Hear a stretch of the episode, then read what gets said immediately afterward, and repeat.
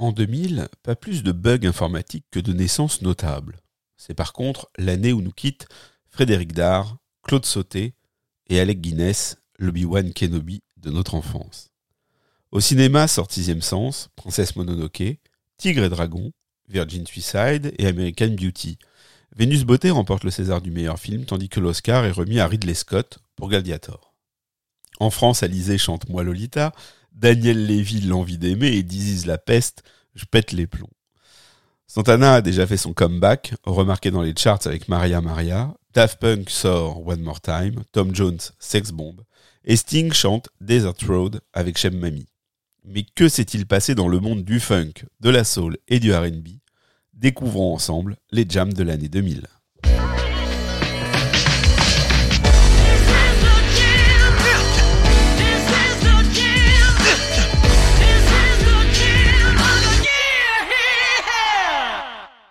Bonjour Belkacem Méziane. Ah, Bonjour Monsieur Raphaël Melki. Heureux de, heureux de te retrouver Bien sûr, bah, pour cet épisode du nouveau millénaire. Puisque exactement. nous nous attaquons à l'année 2000. 2000, bah oui, après 1978, c'était le Ouais. dernier. et ben, euh, c'est notre, c'est notre ouais, concept en fait. notre concept. de- Et donc là, l'année 2000, je vais faire comme euh, une phrase de vieux. Comme les jeunes disent aujourd'hui, est-ce que t'es un 2000 Voilà. Moi non. Alors moi, tu sais, je fais partie des gens, bon, je me vois pas vieillir parce que je suis éternellement jeune, donc j'ai l'impression depuis euh, qu'on est passé aux années 2000, il s'est rien passé d'incroyable musicalement. Et en fait, grâce à, à cette émission, et à la préparation de, ce, de cet épisode, eh bien, on va s'apercevoir que, enfin, les gens qui nous écoutent vont s'apercevoir que l'année 2000, elle est hyper riche, qu'il y a des personnages euh, très très très très très très importants, euh, des, artistes euh, dont on va parler aujourd'hui. Donc, ben, on garde un autre concept. On va passer euh, 12 mois, 12 singles, 12 artistes. pour aborder cette année euh, 2000. Euh, on commence d'ailleurs avec quelqu'un d'important. Euh, qu'il est euh, qu'il est devenu euh, notamment euh, avec avec ce disque même si les choses avaient bien commencé puisqu'on va parler de D'Angelo Ah, Monsieur D'Angelo et son voodoo bien sûr. l'album donc son deuxième album Deuxième album. Exactement. qui, qui, qui a peuplé les, les, les, les ondes et les chaînes de clips. Avec son Untitled Untitled. que certains et certaines euh, appréciaient de contempler et de regarder pendant euh, les quelques minutes. D'ailleurs, le sous-titre est son- How Does It Feel et c'est ça qu'on entend. Alors, je- euh, Untitled d'ailleurs, je sais pas pourquoi, parce que c'est sans titre, mais euh, bon, ça c'est pareil. En fait, on va, on va, on va plutôt l'appeler How Does It Feel, How Does It Feel, entre parenthèses, qui est le troisième single de Voodoo. qui est le troisième single. Alors, Après euh, Devil Spy et Left and Right. Mais on peut dire que c'est réellement le premier parce qu'il correspond, voilà, il correspond à, à la sortie de l'album en Exactement. janvier. euh, en janvier, il y a et le single et la- l'album qui vont qui vont sortir. Les deux les deux premiers singles ont été annoncés en amont, on va dire qu'ils étaient déjà prêts, puis finalement euh, intégrés à, l'album Voodoo. Euh, un album qui a été réalisé euh, en même temps que Mama's Gun, que L'album de Common, qui ça, où il y a Chocolate euh, Water, enfin je sais plus le titre exactement, il y a ces deux, ces deux mots-là.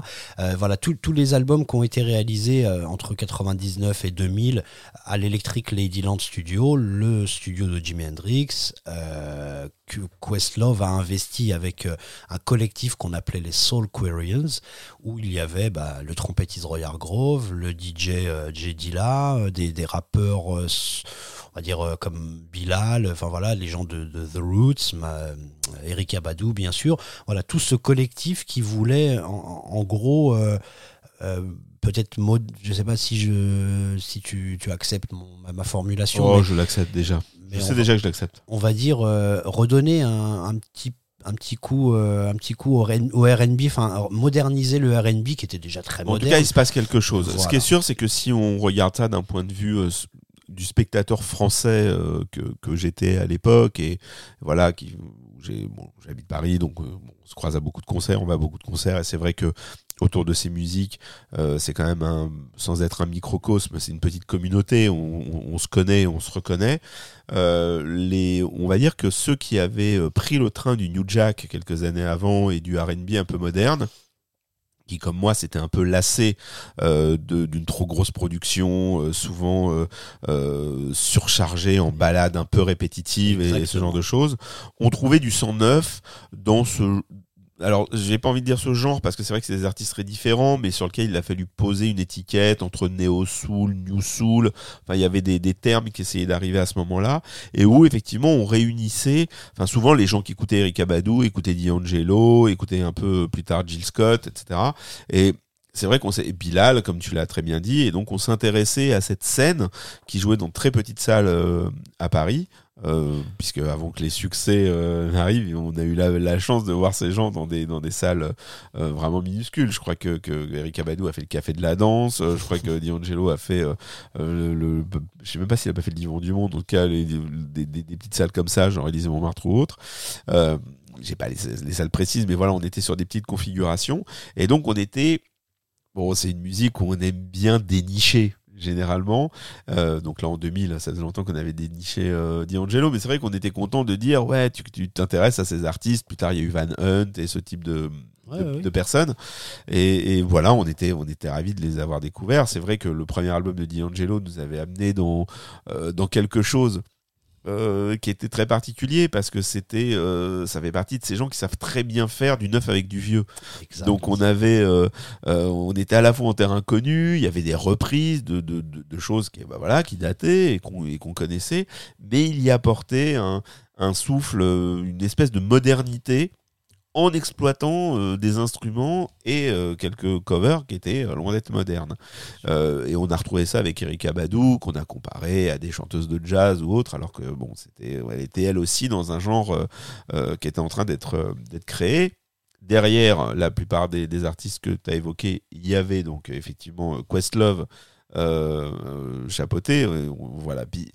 Et puis on était sur des artistes, enfin ça fait partie, alors encore une fois, hein, dans, dans ce, ce- ce podcast, il y a des, des choses qui sont factuelles euh, que, que, que Belkacem nous, nous, nous rapporte, puis il y a aussi notre ressenti, et c'est pas du tout Bien la sûr. vérité, c'est juste une vérité. Mais c'est vrai qu'on est en face d'artistes euh, qui ont des noms. Ça veut dire que Questlove, D'Angelo, Erika Badu, euh, Bilal, tout ça, c'est des. Je pense que ça a contribué à, à, à renforcer le fait qu'on avait un, rapport particulier à ces artistes parce qu'ils s'appellent pas comme les autres quoi. Mais mais, mais je, je pense que ça joue. On est vraiment en face de noms qui sont très atypiques. Euh, voilà, c'est cool quoi. Tu ouais, moi j'ai croisé. Tu connais pas Questlove? C'était ça les conversations dans les files d'attente. Mais si, le gars là, il joue avec D'Angelo. Ah ouais, D'Angelo. Voilà, pardon pour cette digression, mais je pense que ça a contribué. C'était. Je parle euh, encore une fois d'un point de vue ressenti, franco, bien sûr, et puis, euh, français, voilà. et vous pouvez même dire parisien si vous voulez, mais nous sommes là aussi pour parler d'anecdotes. Mais c'est euh, ce qui était intéressant aussi, c'est que, comme tu disais, il y, a- y a- y avait peut-être une, une lassitude aussi des productions à la chaîne. Je pense que voilà, les sons de Jimmy Jam, Terry Lewis, Babyface, et puis ce qui arrivait, Rodney Jerkins, Dallas Austin, tout ce qui arrivait, Timbaland, bien sûr, c'était tout ça, c'était en même temps. Mais il y avait un côté moins flamboyant. Ça, c'est un, un terme que j'utilise des fois. C'est, c'est-à-dire que le, il y avait, euh, y a- quand on voit Erika Badu euh, arriver sur scène, elle, est, elle a un côté laid back, comme on dit, très détente, très jazz aussi, parce qu'on l'a comparé à Billie Holiday ou des, des gens comme ça. Et, Ouais, c'est à ça que je faisais allusion. Et euh, parce qu'elle a une voix, une Ouais, bien voix sûr. un petit peu éraillée, etc. Et, et tout, cette, tout cet univers aussi a permis de dire, euh, parce qu'ils étaient affiliés quand même au hip-hop, au R&B. Euh, là, là, par exemple, pour ce morceau, il y a Raphaël Sadi qui, qui est, qui est très important aussi. Et c'est en même temps une, bah voilà, une, une, une partie du R&B quand même, ça reste, mais qu'on n'a pas réussi à à coller aussi bien que euh, enfin c'est pas TLC on n'est pas chez Beyoncé on n'est pas euh, non plus chez Whitney Houston on a un côté plus il y a y a du Fender Rhodes il y a des cuivres il y a des un côté rock il y a un côté live il y a un côté euh, ce que j'allais dire, c'est-à-dire qu'on est sur un, sur RB qui d'un coup euh, avait une valeur ajoutée en concert. Ce que des groupes malgré tout comme Blackstreet, que j'aime beaucoup, Jodeci, etc., mhm. ont eu du mal. On était entre le showcase, euh, des, des, des groupes qui avaient une batterie de type derrière, des synthés derrière et un batteur. On était incapable de savoir qui faisait quoi. euh. Alors c'était live, hein, mais bon, sincèrement, le- le- le- le- l'utilité de chaque membre ou quoi, c'est assez difficile. On, on- on- c'est une musique qui était complexe en live, euh, surtout qu'en France, ils jouaient pas dans des salles euh, super importantes avec des, des, des, chorégraphies ou quoi. Souvent, c'était euh, le Bataclan, enfin, ou, ou, voire mhm. plus petit. Euh, même Alia, enfin, que, que, que j'avais vu à l'époque, ou des gens comme Montel Jordan ou quoi, ils jouaient voilà, ils jouaient vraiment dans, dans, dans des petites salles. Et, et donc, il y avait, il y avait pas le côté chaud euh, qu'ils pouvaient avoir aux États-Unis, même quand ils jouaient à plusieurs sur la, même affiche. Euh, voilà, le, le, vrai côté chaud. ils étaient en face d'un public qui était un public pointu, parce que pour chez nous, cette musique n'était pas commerciale, en tout cas dans ces années-là. C'était vraiment des gens qui s'intéressaient à savoir qui était derrière. Quand on allait voir Blackstreet, on allait voir Teddy Riley et on allait voir Teddy Riley de Guy. Donc euh, mmh. vraiment, on était vraiment sur sur quelque chose qui, voilà, c'était quand même des, des connaisseurs de, de, de, cette musique qui était dans la salle. Et donc euh, là, d'un coup, Eric Abadou, donc on va reparler, donc euh, je, je, ah on divulgue les choses peut-être dont on va reparler un jour, euh, et, et d'autres euh, avaient quelque chose à apporter sur scène, et, et c'est ça qui a fait que cette musique est devenue d'un coup intéressante et que on nous sommes plusieurs à avoir un peu abandonné euh, les productions, euh, voilà, bien propres, j'allais dire façon Boys to Men, vers des gens qui étaient un peu plus, un peu plus voilà, et puis aussi un, peu plus controversé, c'est-à-dire qu'ils avaient des histoires euh, qui n'étaient pas simples. Euh, arrêtez avec Eric Abadou, mais bon, euh, des histoires complexes, des histoires de vie complexes, des thématiques aussi qui étaient abordées. Puis et d'un coup, on revenait, voilà, et des philosophies, on revenait à quelque chose de, de, de plus qui transpirait un peu plus quand même. Alors, surtout pour D'Angelo. Pour D'Angelo, et puis bah, ce clip, euh, ce clip, voilà, enfin, en tout cas, le, le titre How Does It Feel est est une composition euh, et enfin un morceau qui est joué entièrement par D'Angelo et Raphaël Sadi qui fait la basse, la guitare, enfin voilà, ils sont tous les deux. Bon, il y a Mike Elizondo qui est quand même euh, un, ingénieur du son qui les a quand même beaucoup aidés, qu'on peut dire le troisième homme sur ce titre. Mais How Does It Feel, euh, bah, c'est clairement, moi la première fois que je l'ai entendu, c'était clairement une balade euh, pas, une balade de Prince, mais en tout cas une balade réminiscente de oui, alors du moi, son. Je, euh, suis assez d'accord. Je, pas. Alors, on va éviter de, de, polémiquer, enfin pas tous les deux, mais de lancer des polémiques. Euh, moi, c'était mon, mon, ça. Bon, enfin, sur ce titre, parce qu'on va pas commencer à parler de D'Angelo, c'est pas le sujet. Euh, voilà, ça a toujours été mon voilà un peu ma limite, c'est que j'avais quand même l'impression d'être en terre inconnue, j'avais pas du tout l'impression de découvrir une balade invraisemblable. mais... on, on, est, on est vraiment pour moi, on sait que D'Angelo est un grand fan de Prince et on est vraiment euh, à la limite de l'hommage euh, sur ce titre. Alors j'ai une anecdote qui va être assez, assez, rigolote parce que euh, Questlove était invité, était invité ou enfin était sur un, sur scène et il avait jamais rencontré D'Angelo. Et la première fois qu'ils se sont rencontrés, euh, c'est hum, Questlove qui était en train de jouer euh, Six de Madhouse à la batterie. Et, il, dit, il dit Je savais que quand j'ai joué ça, il n'y a pas beaucoup de gens qui l'auraient reconnu. Il, dit Il y a un type qui s'est levé dans la salle.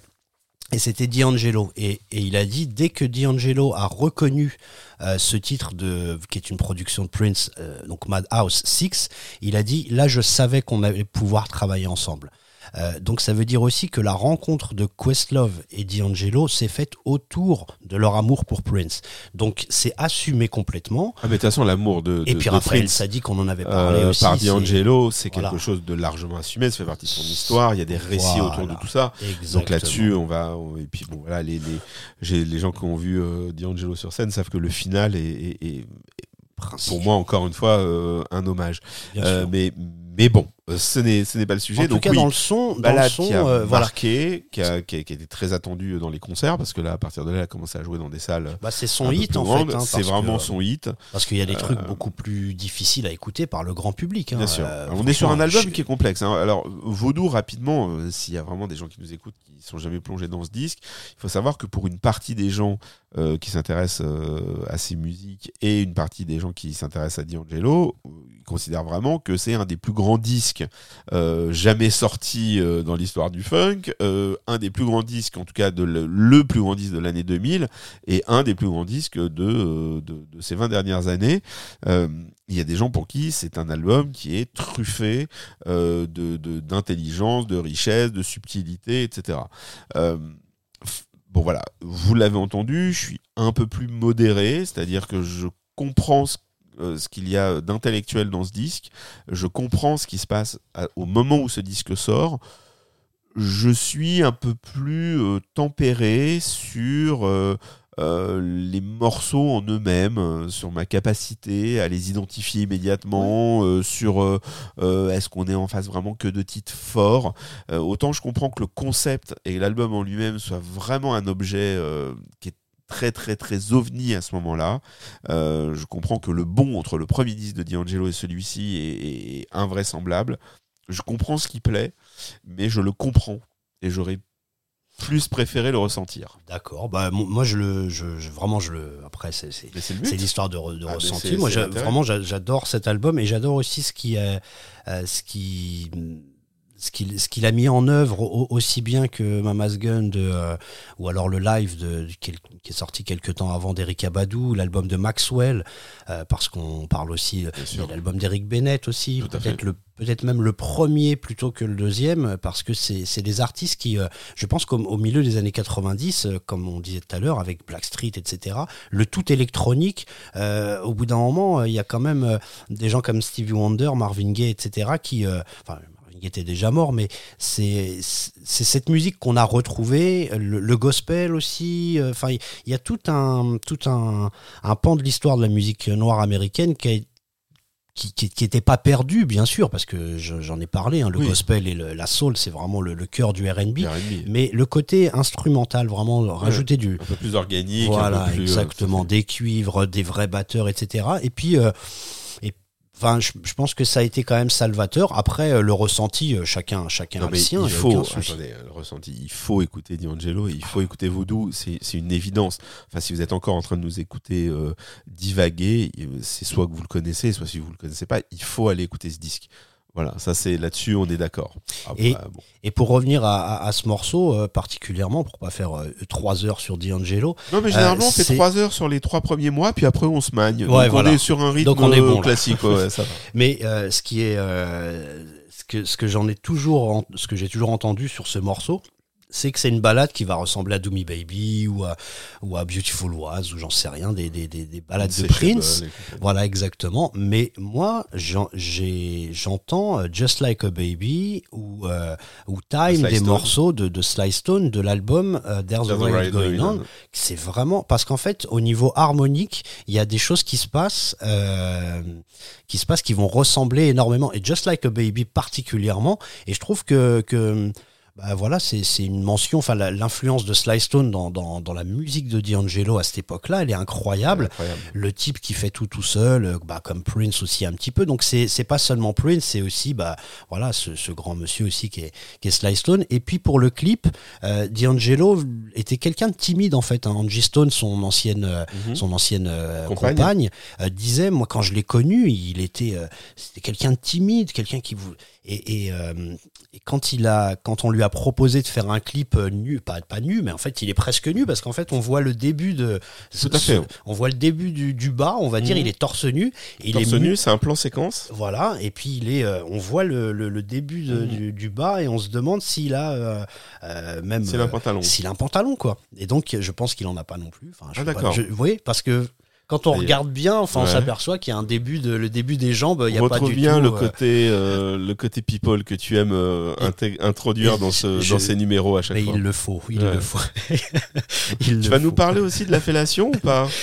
Oui. Alors, on- on- Parce que parce qu'il y a la, Bah, c'est- comme c'est les- le clip de tous les fantasmes. Bien sûr. euh, et qu'il y a cette caméra donc qui se déplace sur lui, hein, Oui, donc oui. on est sur sur un seul plan, on le voit donc en plan américain, donc il est coupé à la taille, et puis il y a des zooms, enfin il y a, la caméra s'avance euh, sur son visage, puis alors sur ses abdos qui sont euh, surréalistes. oui, il a dans- dans- travaillé parce qu'il a dans ce fait clip et donc la caméra descend puis elle ne descend pas et donc il y a des gens qui aimaient raconter qu'il n'était pas seul. Bah, en fait, c'est c'est le c'est ça qui est, qui est intéressant aussi, c'est que le, le, clip va, va donner du mystère et puis va, va favoriser aussi le Bien succès. sûr. Bah C'est-à-dire oui, que a- s'il avait sur pas-.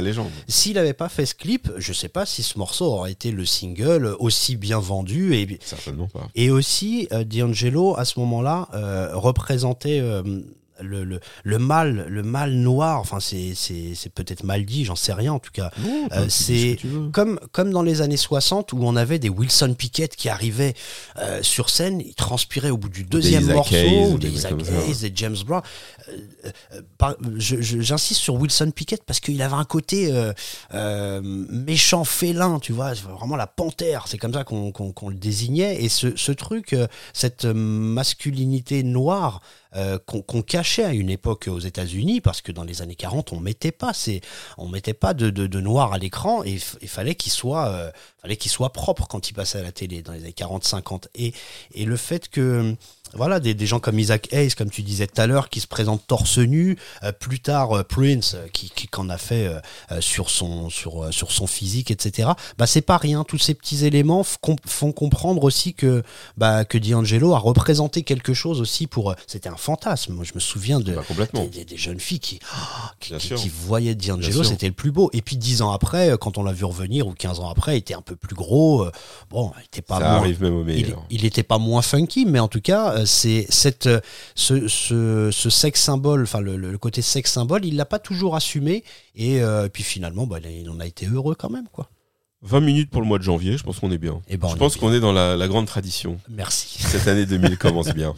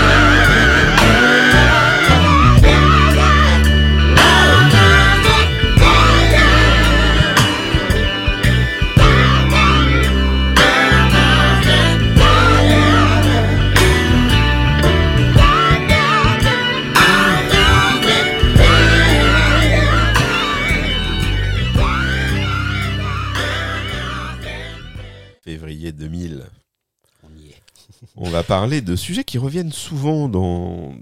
Finalement, dans, on s'en rend compte. Maintenant qu'on a un peu de bouteille euh, dans Jams of the Year, qui sont les BO. Et on voit à quel point, euh, euh, finalement, on a l'impression qu'il y a eu les années 70, puis après, à la fin des, années 90, début 2000. Mais en fait, tous les genres de, de- ce dont on parle ici, donc les, les musiques noires, on va dire, ont eu leur BO à un moment donné. On avait parlé au moment de, l'avènement du RB avec un certain nombre de BO. Ça continue là, puisqu'on baigne avec euh, la nouvelle génération, euh, notamment avec Alia. Alia, euh, qui est euh, euh, qui est donc dans, cette BO on retrouve DMX, etc. pour ce film Romeo Must Die en février. Voilà, souvent on rigole quand on parle des BO de, Black Spotation ou autre en disant bon bah on se rappelle des disques, on se rappelle pas des films. Romeo Must Die va pas rester dans les dans les annales du cinéma. Par contre, les titres qu'il y avait dans cette BO de de Alia, mais aussi de Destiny's Child, etc., euh, Mhm. sont plutôt de bons titres. Ah bah Try Again, il est Alors, assez. Try Again est vraiment sérieux qu'on va écouter, mais il y avait d'autres euh, d'autres Ouais, choses, ouais. Back in One Piece, etc., Back- qui étaient ouais. très très très agréables, euh, Un qui sa- un- reposaient un sur des sample de- samples de de Parliament. Dont on parlait dans, notre épisode précédent euh, euh, de, sur 1978.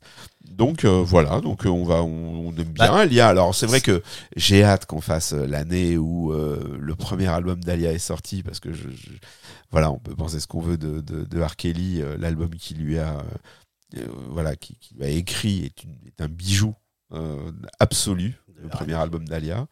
Oui, oui, je suis capable je- je- Alors écoutez, messieurs, dames, j'assume parfaitement, je suis capable d'émettre une demi-réserve sur Vaudou et d'être en extase sur euh, Age ain't nothing but a number de Alia. C'est assumé à un niveau dont vous n'avez même pas idée, voilà. Et si vous avez envie de ronchonner, je vous aime quand même.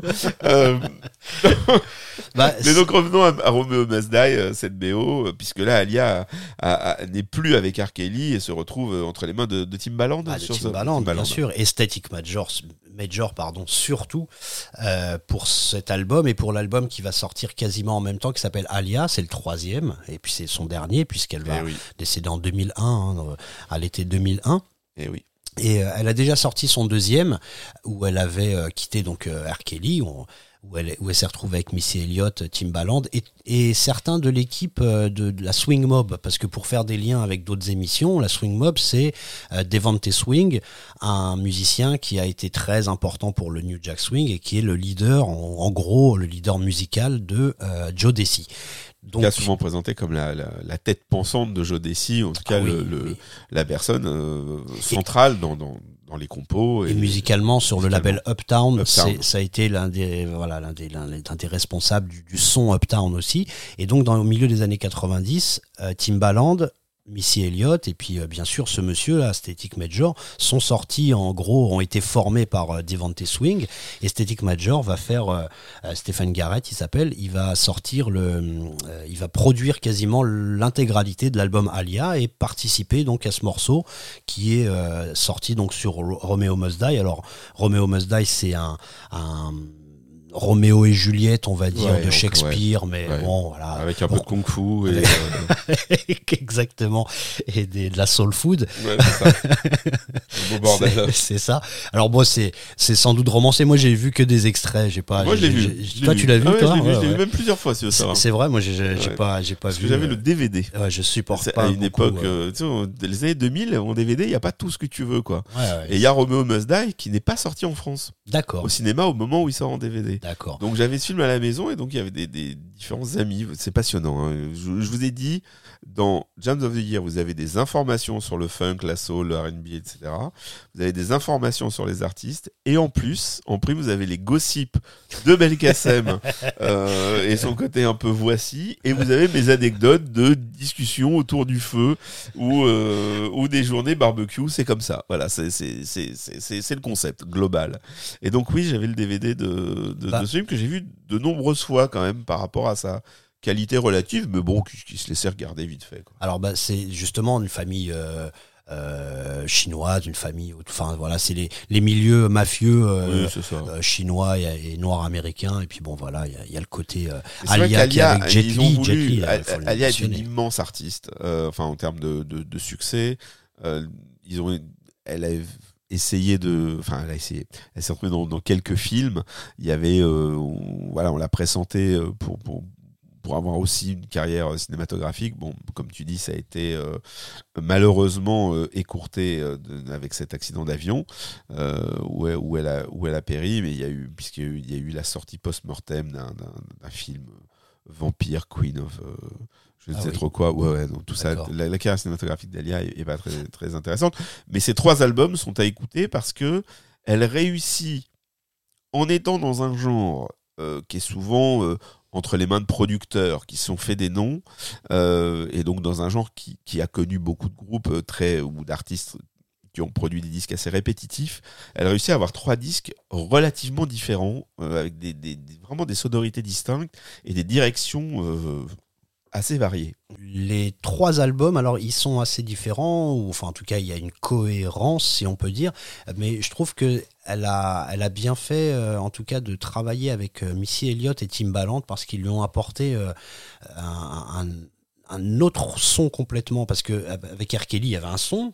L'album dont tu parles, and Nothing But a Number, c'est quand même un, un gros album. Mais le deuxième, One in a Million, je trouve qu'il a une, une belle cohérence, une belle patate. Et puis le troisième, Il y avait de après, euh, maturité. voilà. Et puis le troisième. Et le troisième, justement, avec Static Major, qui est, qui est quelqu'un qu'on mentionne moins, mais qui est, euh, voilà, qui est vraiment quelqu'un de, de, de- bah, voilà, c'est tous ces petits producteurs. On va, on va en parler de, on va parler de, de producteurs dans cette émission euh, qui sont moins connus euh, et qui ont, qui ont blindé les charts dans les années fin 90, 2000, qui ont blindé. Parce qu'aujourd'hui, la production R&B est un peu différente. Il y a moins de, gros producteurs comme ça, mais à cette époque-là, euh, les, les- les producteurs comme un producteur comme Static Major a réalisé quasiment l'intégralité de son album, euh, euh, de son troisième album, et à chaque fois euh, de travailler avec des équipes un peu différentes comme ça, ça a été un, bah voilà, elle a, elle a elle a eu des sons un peu différents, des vibes un peu différentes. Et là, il y a encore Timbaland qui va s'inspirer de la house, etc. Sur Try Again, parce que c'est de, de ce morceau dont on parle,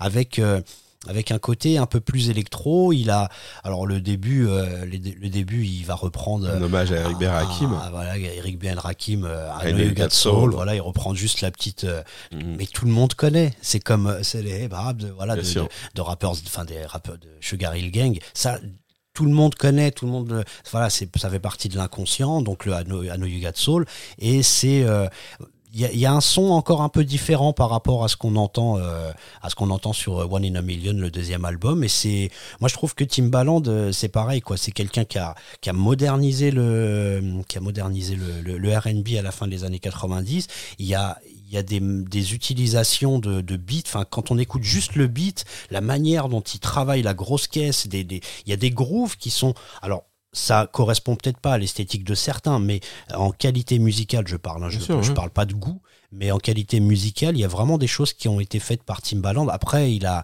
il a, il avait une formule, donc euh, ce qu'on. Oui, mais tous les producteurs qui ont à un moment Voilà. donné transformé cette musique, euh, que ce soit Teddy Riley, euh, Voilà. d'une autre manière Jimmy Jam Terry Lewis, euh, et, euh, et ici euh, Timbaland et d'autres qu'on a euh, Dont on va dont- parler, dont, hein, dont on a aussi. parlé et, et dont on va parler un peu plus tard dans l'émission.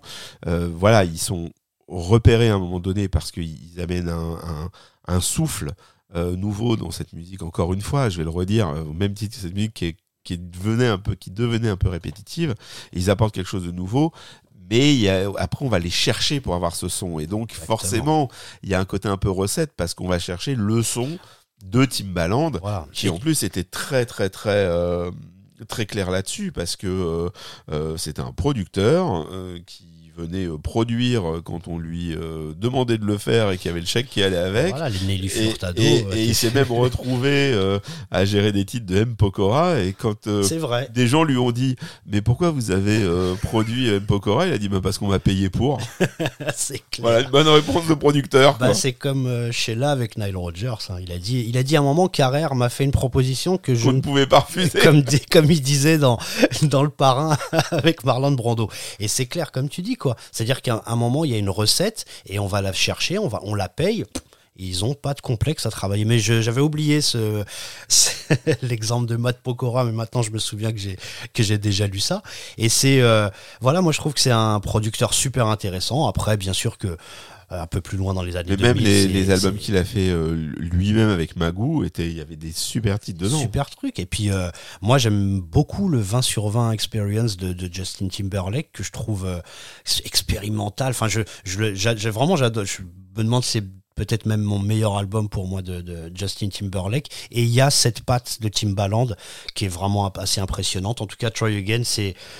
Voilà, c'était euh, les derniers morceaux d'Alia, pardon. Et ben, écoutons On va en ça. profiter. Février 2020. It's been a long time, long time. We shouldn't have left you, left you without a dope beat. Step two, step two, step two, step two, step, step two, step two. Pick it, pick it. It's been a long time. We shouldn't have left you, left you without a dope beat. Step two, step two, step two, step two, step, step two. Pick it, pick it, pick it, baby girl. Uh. What would you do? To get to me?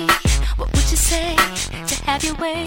Would you give up or try again? If I hesitate to let you in, now would you be yourself or play a role? Tell all the boys or keep it low. If I say no, would you turn away or play me off? Or would you stay? Oh, first you don't succeed. Dust yourself off and try again. You can dust it off and try again, and try again.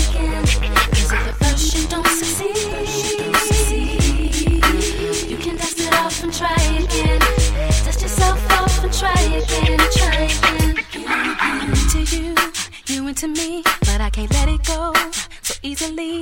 Not till I see what this could be. Could be eternity or just a week. We are chemistry. It's off the chain. It's perfect now, but will it change? This ain't a yes. This ain't a no. Just do your thing. We'll see how it goes. Oh, don't succeed.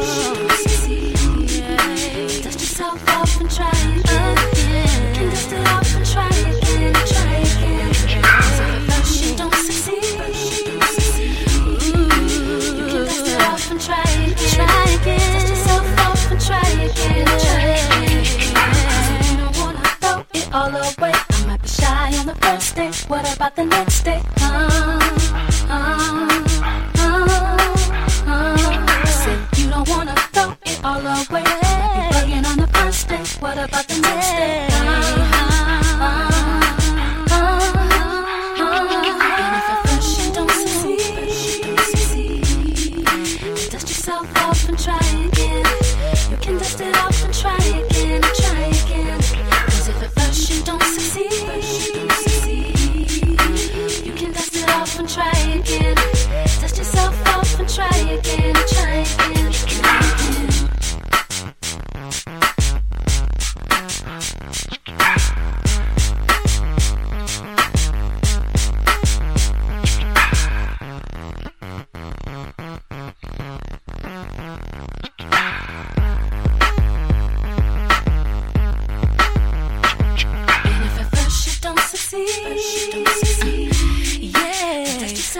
Yourself off and try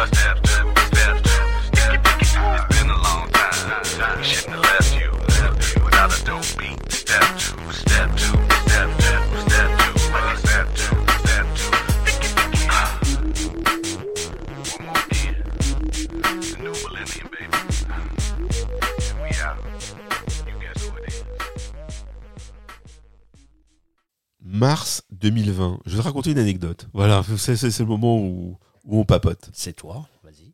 Mais tu- tu- je sais que tu sais qu'on va boucler. Parce que c'est, elle m'amuse. Donc, j'étais un grand fan de Min Condition. On en a parlé euh, lors de, de- de- de notre épisode où on a, on a passé leur premier single. J'étais un grand fan de Min Condition. Et donc, je me retrouve en 1999 à Minneapolis. Et donc, euh, la ville de Prince et la ville donc, du Minneapolis Sound et donc de Min Condition. Et donc, je rêvais de voir Min Condition absolument. J'étais, ah, j'aimerais trop les voir, j'aime trop les voir. Bon, je suis à Minneapolis, ils jouent pas. C'est pas grave, il y avait Prince quand même en concert, il m'est arrivé d'autres choses charmantes. Euh, j'étais, euh, j'étais ravi de, de ce qui se passait. Il me semble que vous m'excuserez sur les dates, c'est 99 ou 98, mais c'est par là. L'anecdote est la même. C'est le dernier soir. On est dans un bar euh, local euh, de, de, la ville qui s'appelle le Bunkers, où il y a plein de musiciens euh, qui jouent sur scène, alors que la plupart des gens qui sont là préfèrent jouer au billard, regarder le, le foot à la télé et, et- vraiment faire autre chose, alors qu'il y a vraiment plein plein de gens qu'on adore. Et puis je vais au bar commander, commander quelque chose, et puis il y a une jeune femme qui me regarde qui me dit Ah mais vous êtes français? Oui, j'ai un accent remarquable, comme vous le voyez, à chaque fois qu'on nomme les chansons ici. Alors je dis oui, pourquoi Elle me dit ah, j'ai fait mes études en France, etc. Euh, J'aime beaucoup Paris. Je dis bah écoutez, euh, c'est fantastique et tout. Elle me dit ah bah écoutez, euh, j'ai un ami à moi qui sera à Paris demain. Ou après-demain, donc je rentrais euh, ça le lendemain, après-demain, euh, est-ce que je peux lui donner vos coordonnées euh, si euh, s'il a besoin de quelque chose? Donc moi je suis très très gentil avec les gens de Minneapolis, surtout dans ces années-là, euh, parce que pour moi c'est la ville magique. Et je dis bah oui oui je peux vous aider. Elle me dit bah oui je sais pas si si vous connaissez, il joue dans un groupe qui s'appelle Min Condition. Alors je vais euh, pardon là je me dis que mon anglais me joue des tours. Elle me dit oui c'est le clavier de Min Condition. Euh, il sera euh, parce qu'il joue avec Tony Braxton. Je dis mais non mais euh, mais alors j'avais entendu dire qu'ils ouvraient pour Tony, enfin qu'ils jouaient avec Tony Braxton, mais je savais pas qu'ils allaient aussi l'accompagner sur la tournée européenne. Elle m'a dit si si il joue et donc euh, et donc elle m'a mis en relation avec avec ce, ce monsieur. Larry Waddle pour pas le nommer et euh, et donc euh, j'arrive donc le, le surlendemain de mon retour de Minneapolis. Donc je suis déjà complètement déphasé. Et euh, je fonce au Zénith où Tony Braxton jouait rencontrer ce monsieur. Il me dit ah oui elle m'a donné vos coordonnées et tout. Donc je, je discute avec lui. Et je me retrouve à voir ce groupe que je rêvais de voir depuis des années qui ouvrait pour Tony Braxton. Tony Braxton avait un public assez large mais aussi un public de très jeunes filles euh, à ce moment-là.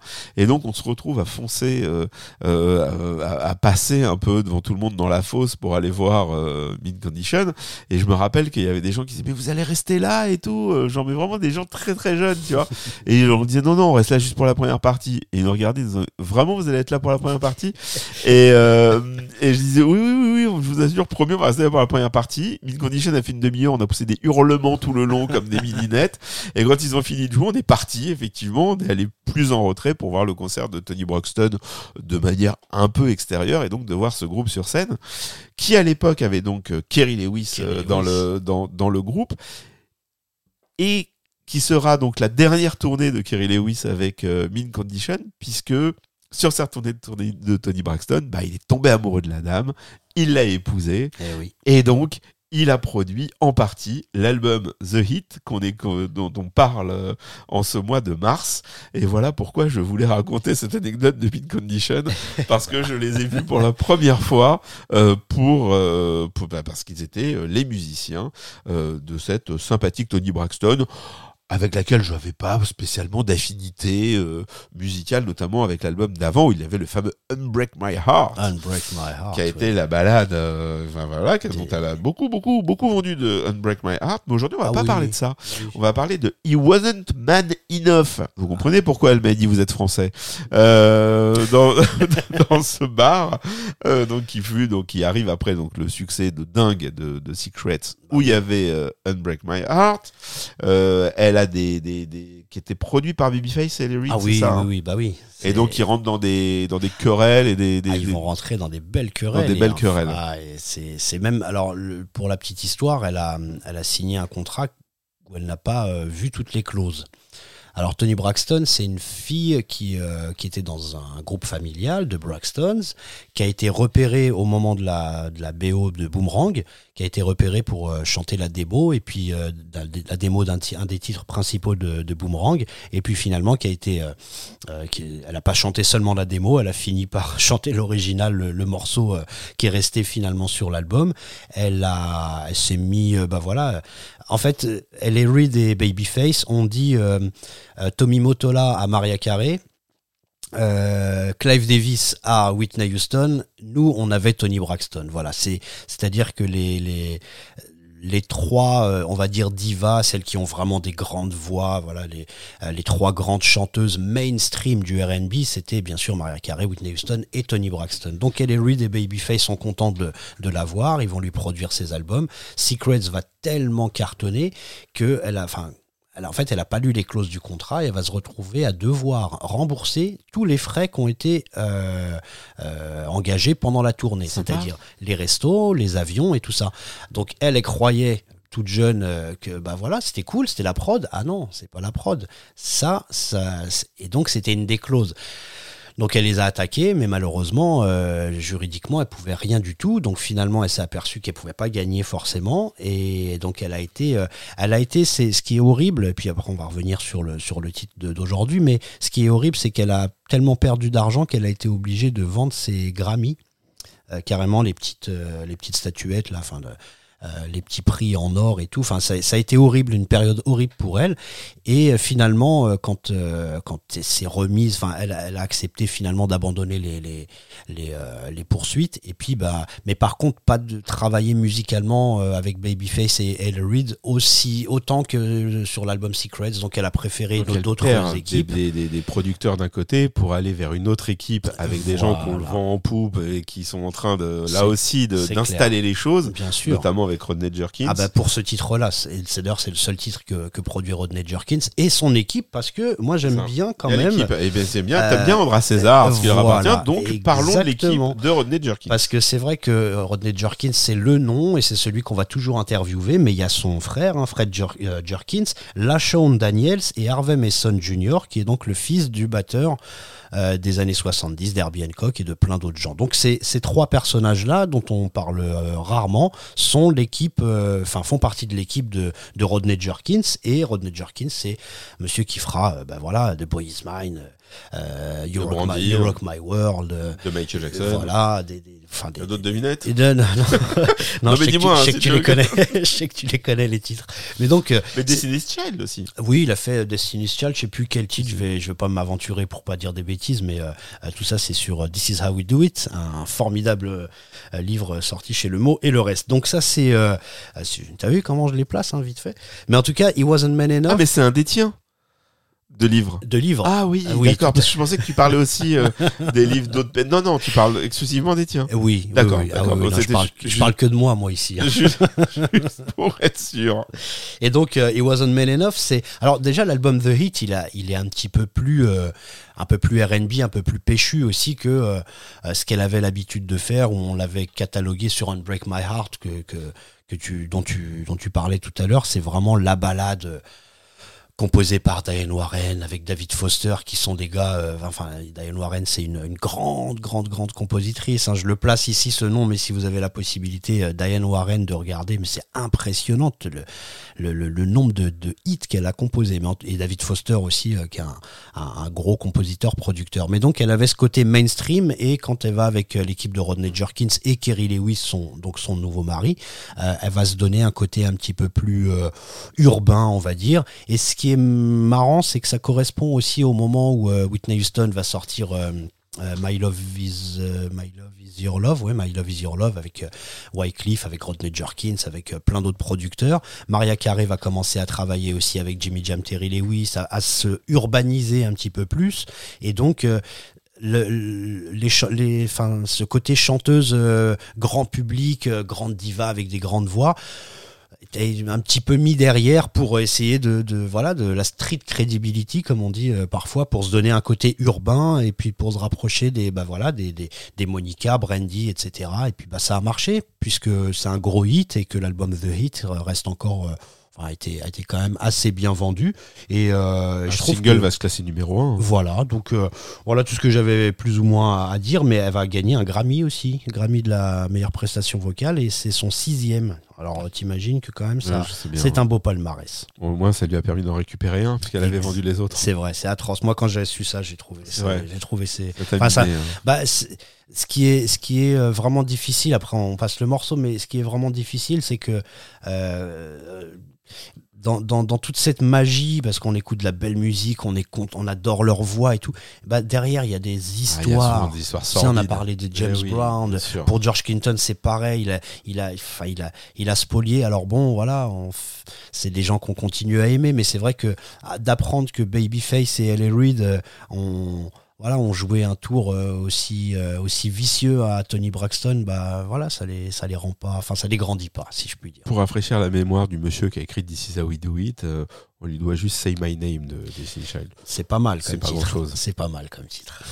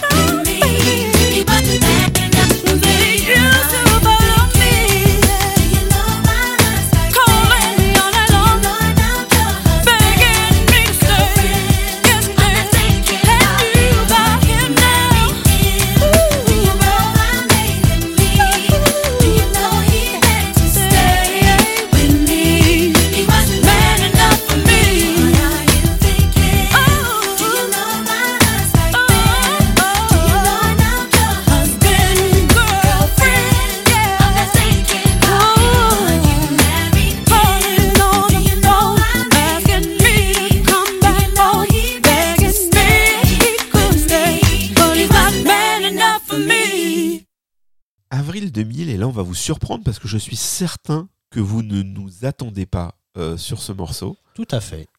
Tout à fait. Et oui, puisqu'on va écouter Saint-Germain avec Rose Rouge. Bah ouais, bah, du, du fameux album de Saint-Germain Touriste. touriste. euh, qu'a- bon, voilà, qu'on a beaucoup entendu parce que ça a été très très utilisé, euh, euh, que ce soit pour de l'habillage télé, pub ou autre. Mais toujours est-il qu'on a eu envie de nous arrêter pour le mois d'avril sur ce titre.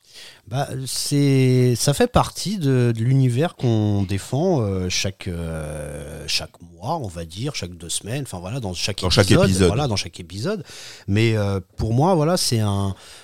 Moi, je me souviens quand j'ai eu l'album Touriste, je connaissais déjà le premier album qui s'appelait Boulevard. Euh, le premier album où j'avais bien aimé parce qu'il y avait un rapport avec le sample d'NTM, il l'avait samplé, enfin je sais plus quoi.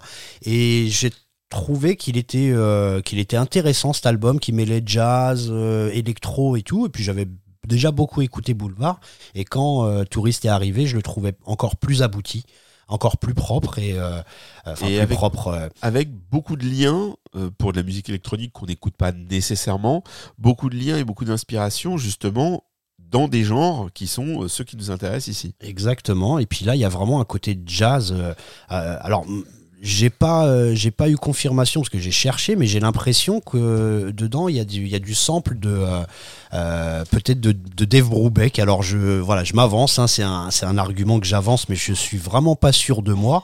Mais pour moi, il y a un côté. Euh, Enfin, on retrouve un peu Tech 5, euh, les grooves de Tech 5, les grooves qu'on qu'on entendait dans les années euh, fin 50, début 60 pour pour pour Blue Note, enfin pour le label Blue Note, puisque cet album Touriste est sorti chez, chez le label Blue Note. Donc Saint-Germain, lui, c'est Ludovic Navarre, un ça c'est son vrai nom. C'était un DJ, producteur, voilà quelqu'un qui euh, qui a dès le début des années 90, euh, voilà pris des pseudonymes. euh, il s'est Oui, ça se faisait. voilà, c'était le concept faisait, des, voilà, des exactement. Et puis au bout d'un moment, il s'est appelé Saint-Germain. Alors Mhm. c'est parce que c'est sa ville natale, mais en même temps parce que il y avait son ce côté jazz, ce rapprochement avec le jazz. Et puis Saint-Germain, bah voilà, sur la pochette de Touriste d'ailleurs, c'est peut-être Notre-Dame qu'on voit derrière, enfin tout le quartier Saint-Germain, Saint-Michel.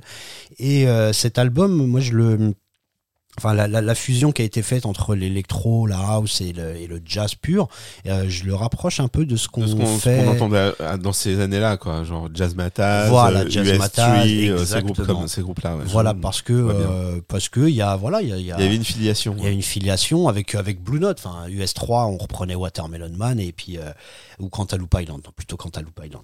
Et donc euh, c'est euh, enfin voilà, cet album, enfin dans, dans, ce morceau, il y a euh, des, musiciens, des vrais musiciens et des samples et des programmations. Donc donc il y a un vrai univers et les les gros, les, les les solos sont joués par des vrais cuivres, des cuivres parisiens d'ailleurs qui sont euh, qui, qui étaient connus à cette époque-là, parce que j'ai regardé un peu leur crédit. Bah voilà, c'est des gens qui travaillaient euh, dans le milieu salsa, afro, euh, un peu variette aussi, mais et c'est des super musiciens parce qu'il y a, il y a quand même des solos qui sont. euh, euh, Enfin, il y a un petit thème qui est pas trop mal, qui est vraiment jazzy, hard bop. euh, on a l'impression d'être chez Hard Blackie and the Messengers des, des- des années 60. Donc, euh, et puis les solos sont vraiment costauds. Il y a un solo Oui, parce de que ça baryton, euh, mélange des samples et des Et- vrais, et des vrais instruments. ou solos qui sont faits pour le pour le titre euh, en studio avec lui quoi. Avec Ouais, des ouais. vrais enfin, j'allais dire des vrais musiciens. Enfin, vous m'aurez compris bah, avec des musiciens qui sont en studio avec lui. studio, et ouais. donc il y a un- c'est ça qui crée euh, cette atmosphère particulière. C'est-à-dire qu'on a à la fois ce qu'on trouve dans des morceaux de jazz exactement comme les, les artistes que tu as cités tout à l'heure avec cette ambiance et la couche électro vient sur la manière dont les samples sont euh, juxtaposés avec tout ça. Et ça donne un, un résultat qui, Bah, qui- qui est plutôt très agréable Moi, je trouve que c'est cohérent. C'est cohérent aussi avec euh, parce que euh, voilà, toute euh, en, écoutant les solos, on s'aperçoit que voilà, il y a un côté jazz bien sûr, et puis un peu funky aussi quand même. Et puis c'est moi, c'est ce qui m'a permis peut-être, enfin pas seulement cet album-là, mais la- les, les côtés électro, voilà, je les, je les ai un petit peu plus supportés avec avec ce genre de fusion. Et puis ça m'a permis après de bah, voilà de supporter entre guillemets supporter un petit peu plus les musiques électroniques parce que c'était pas mon c'était pas mon rayon à cette époque-là mais en tout cas cet album je l'ai assez euh, je l'ai fumé comme on dit aujourd'hui ouais. Et puis c'est- un titre qui a même été repris. exactement euh, par, Par Georgia, Georgia Smith. Georgia Smith et euh, sa version alors c'est sur un album qui s'appelle Blue Note Reimagined qui est sorti là il y a, il y a deux ans en 2020 et les et elle a le même principe alors un truc à dire, c'est qu'il y a un sample qui est clair et net, qui est authentifié parce que là, j'ai euh, supputé qu'il y ait euh, des petits bouts de Dave Brubeck euh, Tech 5, mais ça, je- j'en suis pas sûr. Mais en tout cas, le, le sample avéré, c'est Marlena Shaw, un morceau qui s'appelle Woman of the Ghetto, de son live à Montreux. C'est l'introduction où elle, 1973. voilà, où elle, euh, où elle parle au public. Et euh, dans la version que Georgia Smith fait, elle, euh, donc elle le chante et elle chante en fait le sample, le sample qui est utilisé. Donc c'est assez marrant. C'est une phrase, Put your hands together one time, voilà, en gros. Et, euh, et dans la version de, George, George- de Georgia Smith, il y a aussi deux, deux musiciens, la trompe- trompette sax. Euh, qui sont des, des jazzmen aujourd'hui actuels que je connaissais pas avant euh, avant mes recherches et euh, qui sont des super super jazzmen londoniens et donc donc voilà il y a c'est étonnant que ce titre ait été repris euh, 20 ans après en 2020 donc voilà je trouve que ça Voilà, bah, nous on n'a pas boudé notre plaisir et Eh puis on va non. l'écouter tout de suite. et je l'aime beaucoup moi.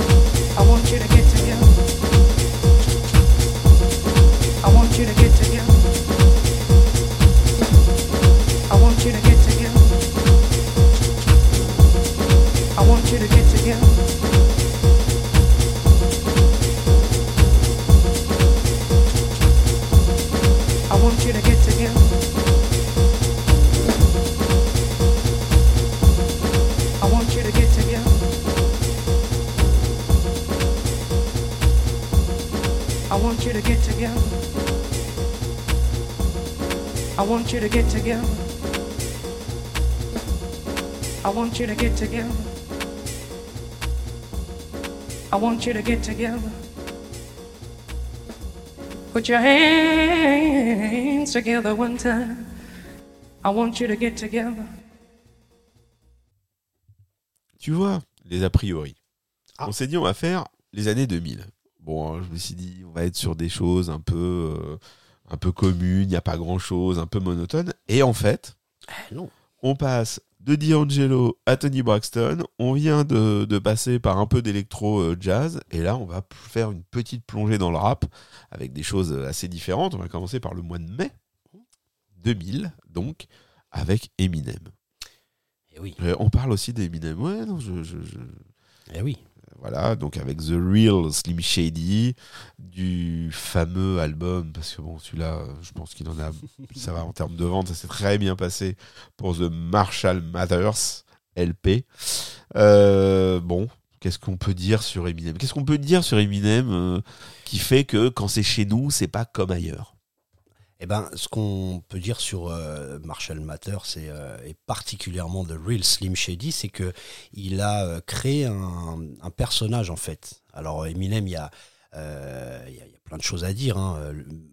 On va éviter le, le côté euh, rappeur blanc, tout ça, parce que euh, Oui, ça y est. bon, parce que voilà, bon, c'est en tout cas l'un des rap- les rappeurs les, les plus rapides de l'Ouest, si on peut dire. hein. C'est quelqu'un qui débite, euh, qui débite des mots euh, à une vitesse incroyable. hein. Je crois qu'il y a même eu des, des Oui, il y a eu records, des à des- des records, des etc., à moments, etc. Mais au-delà de ça, c'est tout l'esprit en fait. C'est-à-dire qu'il a, il a participé à un groupe qui s'appelait The Dirty Dozen. Euh, D12 en fait euh, c'était à Détroit. Ils voulaient être 12 mais ils ont pas finalement ils étaient pas 12 ils voulaient euh, 12 euh, 12 MC un groupe de 12 MC finalement ils ont pas euh, réussi à en avoir 12, ils étaient 6. Et, et ce qu'il a proposé à ses camarades, c'est de chacun de s'inventer un, caractère, une espèce d'alter ego, de, de, de double, si on peut dire. Et lui, il a créé de, de Slim Shady, c'est-à-dire, euh, c'est un peu euh, Dr. Jekyll et Mr. Hyde. Slim Shady, c'est le, le psychopathe un peu, le fou, vulgaire, euh, vulgaire. qui ose voilà. dire des choses euh, que Exactement. Eminem ne se permettrait pas, bien sûr. Exactement. Et puis c'était genre, oh bah si, si vous avez entendu de la vulgarité, c'est pas moi, c'est Slim Shady. C'est l'autre. Voilà, c'est l'autre. On a ça chez Prince avec euh, des, alter ego, Camille et d'autres. On a ça chez George Clinton avec euh, Dr. Frankenstein, etc. Donc euh, chez Blowfly avec Clarence Reed et oui. Blowfly, où euh, Blowfly est carrément l'alter ego où, euh, qui peut dire des choses Mais pornographiques. je savais pas que dans Blowfly, il y en avait un des deux qui disait pas des trucs pornographiques, parce que t'as quand même l'impression que euh, quand tu vois les titres, que c'est quand même souvent le sujet. Bah, Clarence Reed, qui est, le, qui est un compositeur de soul plus purement de Miami, justement, encore une fois, de, de Miami est très. et puis finalement, quand il se, quand il se masque et, et qu'il va sur scène.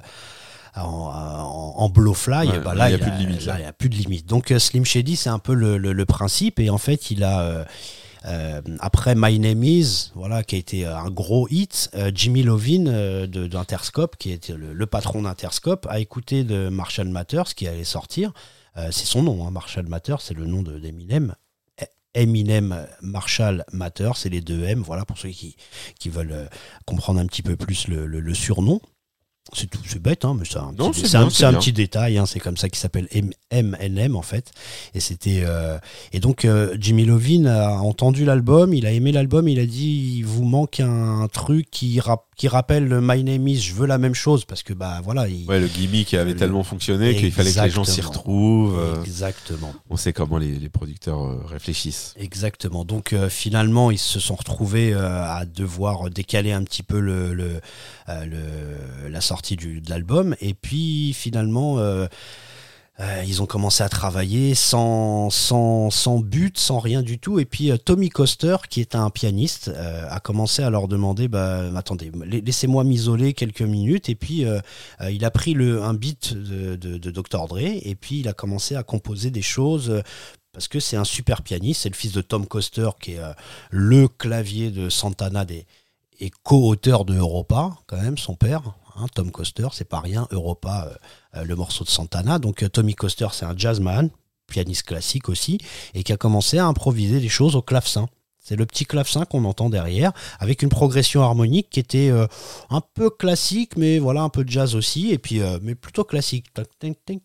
Tu vois ce petit truc là, ce gimmick, et il a, et puis au bout d'un moment, il l'a fait écouter aux autres, et Eminem, en fait, qui était à ce moment-là, euh, euh, voilà, je raconte vraiment les, petits détails, Ah oui, mais Eminem, il était sur le, sur son canapé. En fait, ça faisait un petit moment, il avait eu une petite fille, ça faisait un petit moment qu'il n'était pas rentré chez lui, euh, et sa fille lui manquait, il était crevé, il avait fait des concerts et des concerts.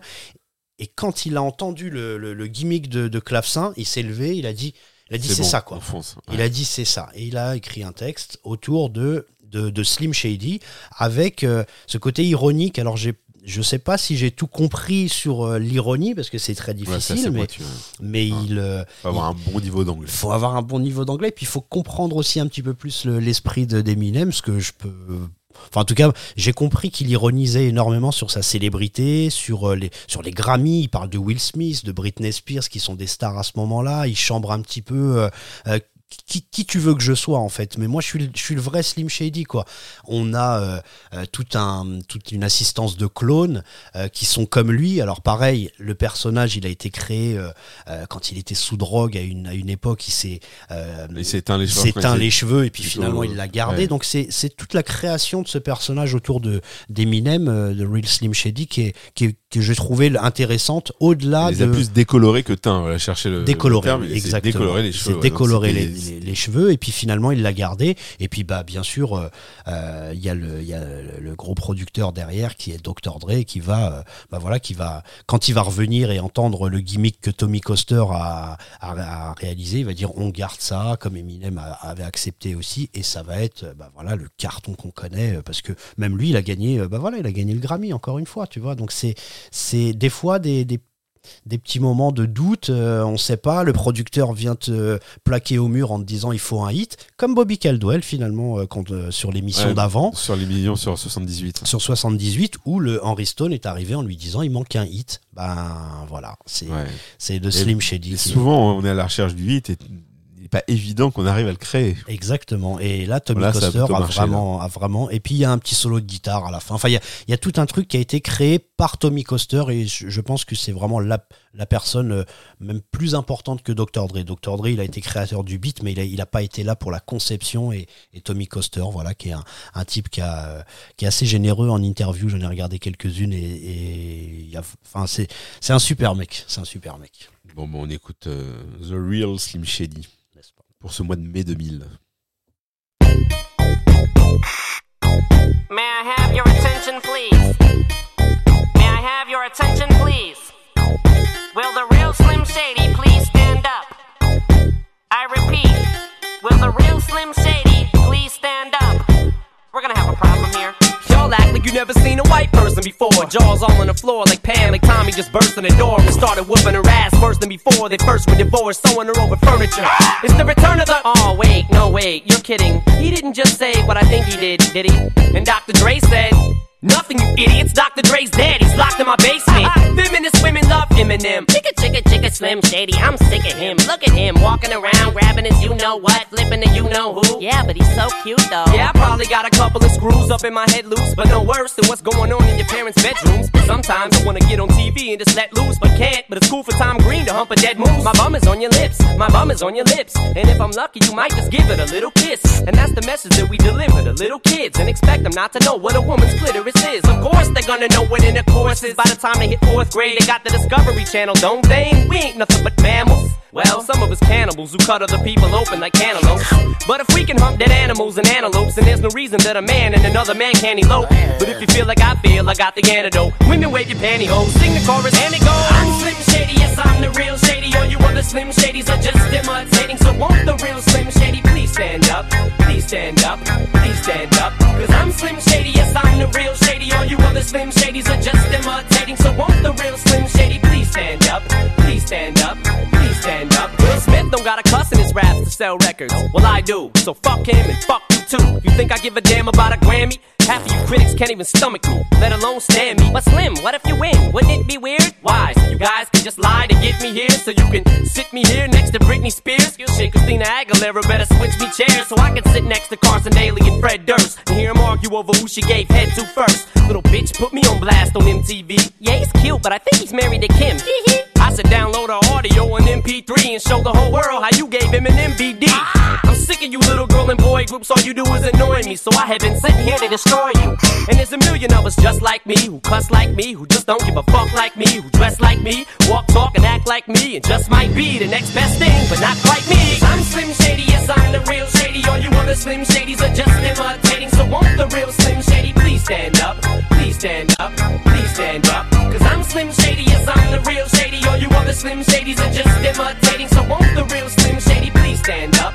Please stand up, please stand up. I'm like a head trip to listen to, cause I'm only giving you things you joke about with your friends inside your living room. The only difference is I got the balls to say it in front of y'all, and I don't gotta be false or sugarcoated at all. I just get on the mic and spit it, and whether you like to admit it, I just shit it better than 90% of you rappers out can. Then you wonder how can kids eat up these albums like volumes? It's funny, cause at the rate I'm going when I'm 30, I'll be the only person in a nursing home flirting. Pinching nurses' asses when I'm jacking off of Jergens and I'm jerking, but this whole bag of Viagra isn't working. And every single person is a slim shady lurking. He could be working at Burger King, spitting on your onion rings, or in the parking lot circling, screaming, I don't give a fuck, with his windows down and the system up. So will the real shady please stand up and put one of those fingers on each hand up and be proud to be out of your mind and out of control. And one more time, loud as you can. How does it go? The real shady. All you other Slim Shadys are just imitating. So won't the real Slim Shady please stand up? Please stand up, please stand up. Cause I'm Slim Shady, yes, I'm the real shady. All you other Slim Shadys are just imitating. So won't the real Slim Shady please stand up? Please stand up, please stand up. Cause I'm Slim Shady, yes, I'm the real shady. All you other Slim Shadys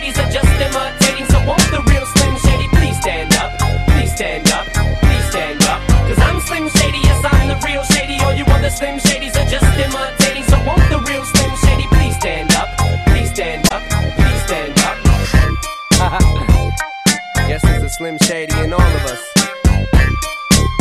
Fuck it. Let's all stand up.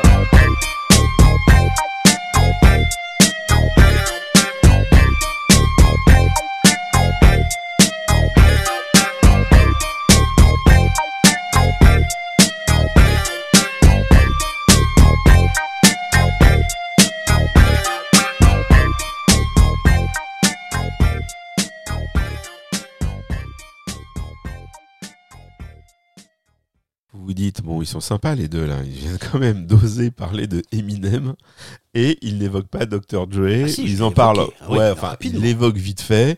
Euh, Qu'est-ce qui va pas dans leur tête? Mais vous nous prenez vraiment pour des des bons à rien. vous pensez vraiment qu'on est là et qu'on improvise les choses?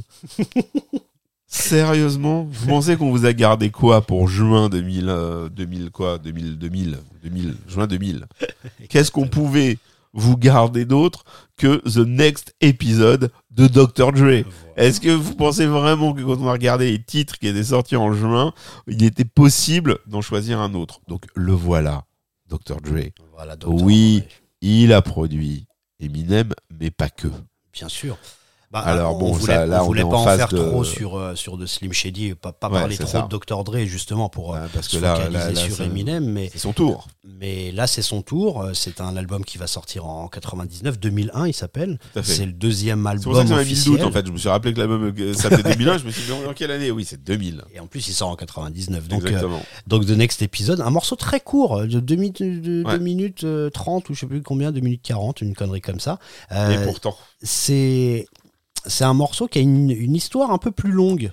euh, qui est alors c'est ouf parce que euh, donc c'est le troisième single il va euh, il va être produit avec des avec toute l'équipe euh, de DOC Hitman voilà toute l'équipe de euh, Aftermath à, l'époque qui est donc le, le label créé par euh, par Dr Dre après avoir quitté Death Row après avoir quitté Suge Knight. Alors je dis, j'insiste parce que c'est Suge Knight et moi j'ai très longtemps dit Suge Knight et j'ai réentendu il y a pas très longtemps Suge Knight.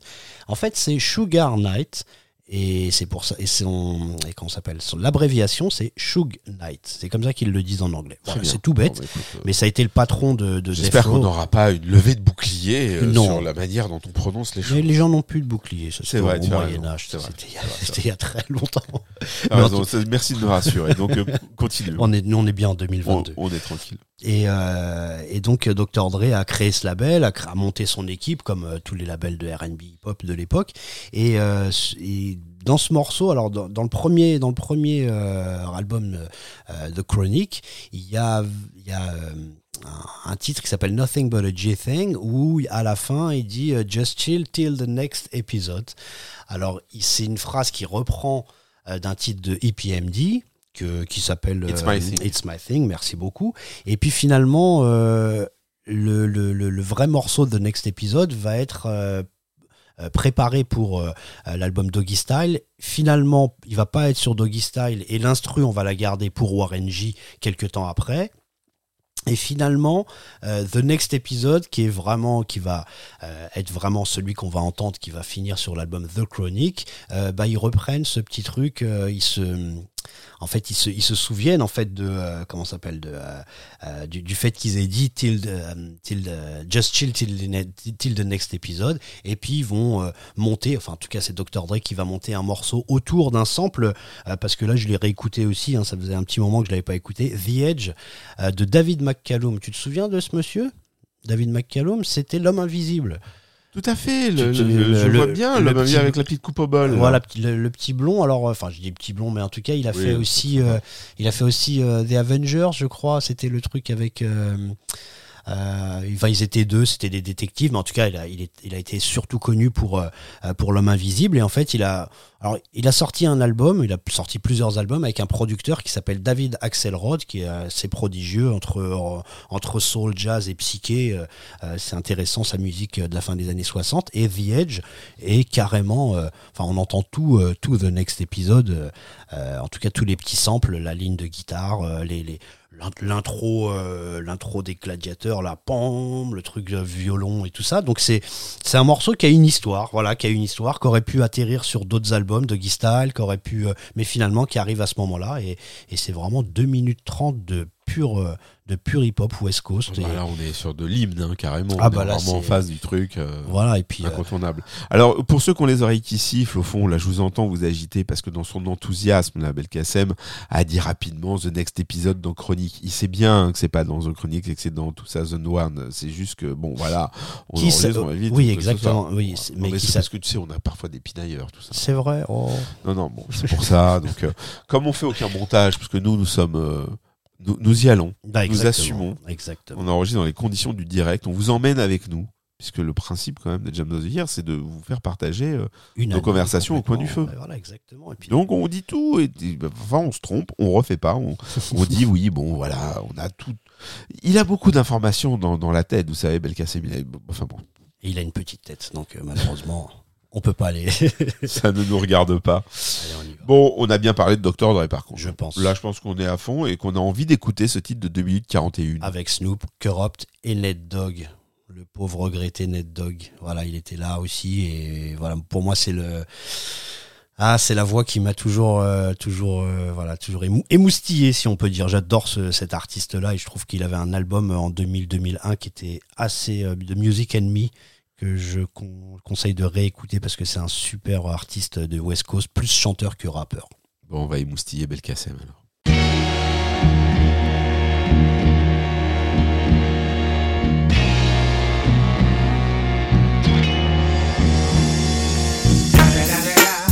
It's the motherfucking Eagle Double G. Snoop Dogg. You know I'm mobbing with the D.R.E. Yeah, yeah, yeah. Who's back up in this motherfucker. Motherfucker, motherfucker.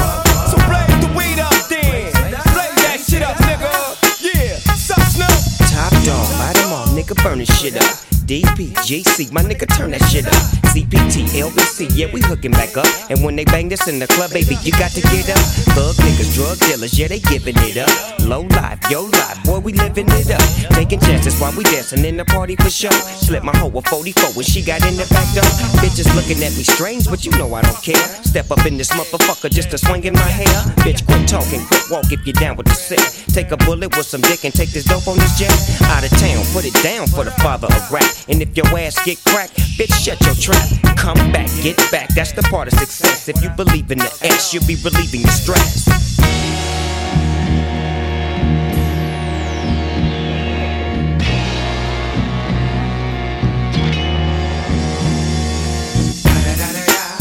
It's the motherfucking DRE. Dr. Dre, motherfucker. I'm mobbing with the DO double G. Straight off the fucking streets of CBT. King up the beach, you ride to him in your fleet. Look, the Ville rolling on dubs. How you feel? Whoop de whoop, nigga, what? Dre and Snoop chronic down in the lag. With Doc in the back, sipping on yak. Clip in the strap, dipping through hoods. Compton, Long Beach, Inglewood. South Central out to the west side. It's California love, this California bug. Got a nigga gang of pub. I'm on one, I might bell up in the Century Club with my jeans on and my team strong. Get my drink on and my smoke on, then go home with something to poke on.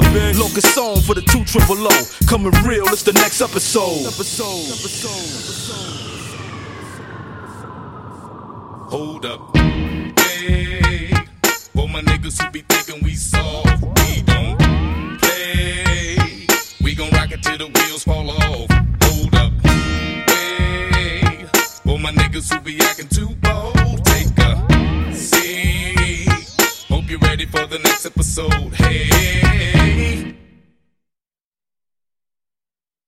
Smoke weed every day.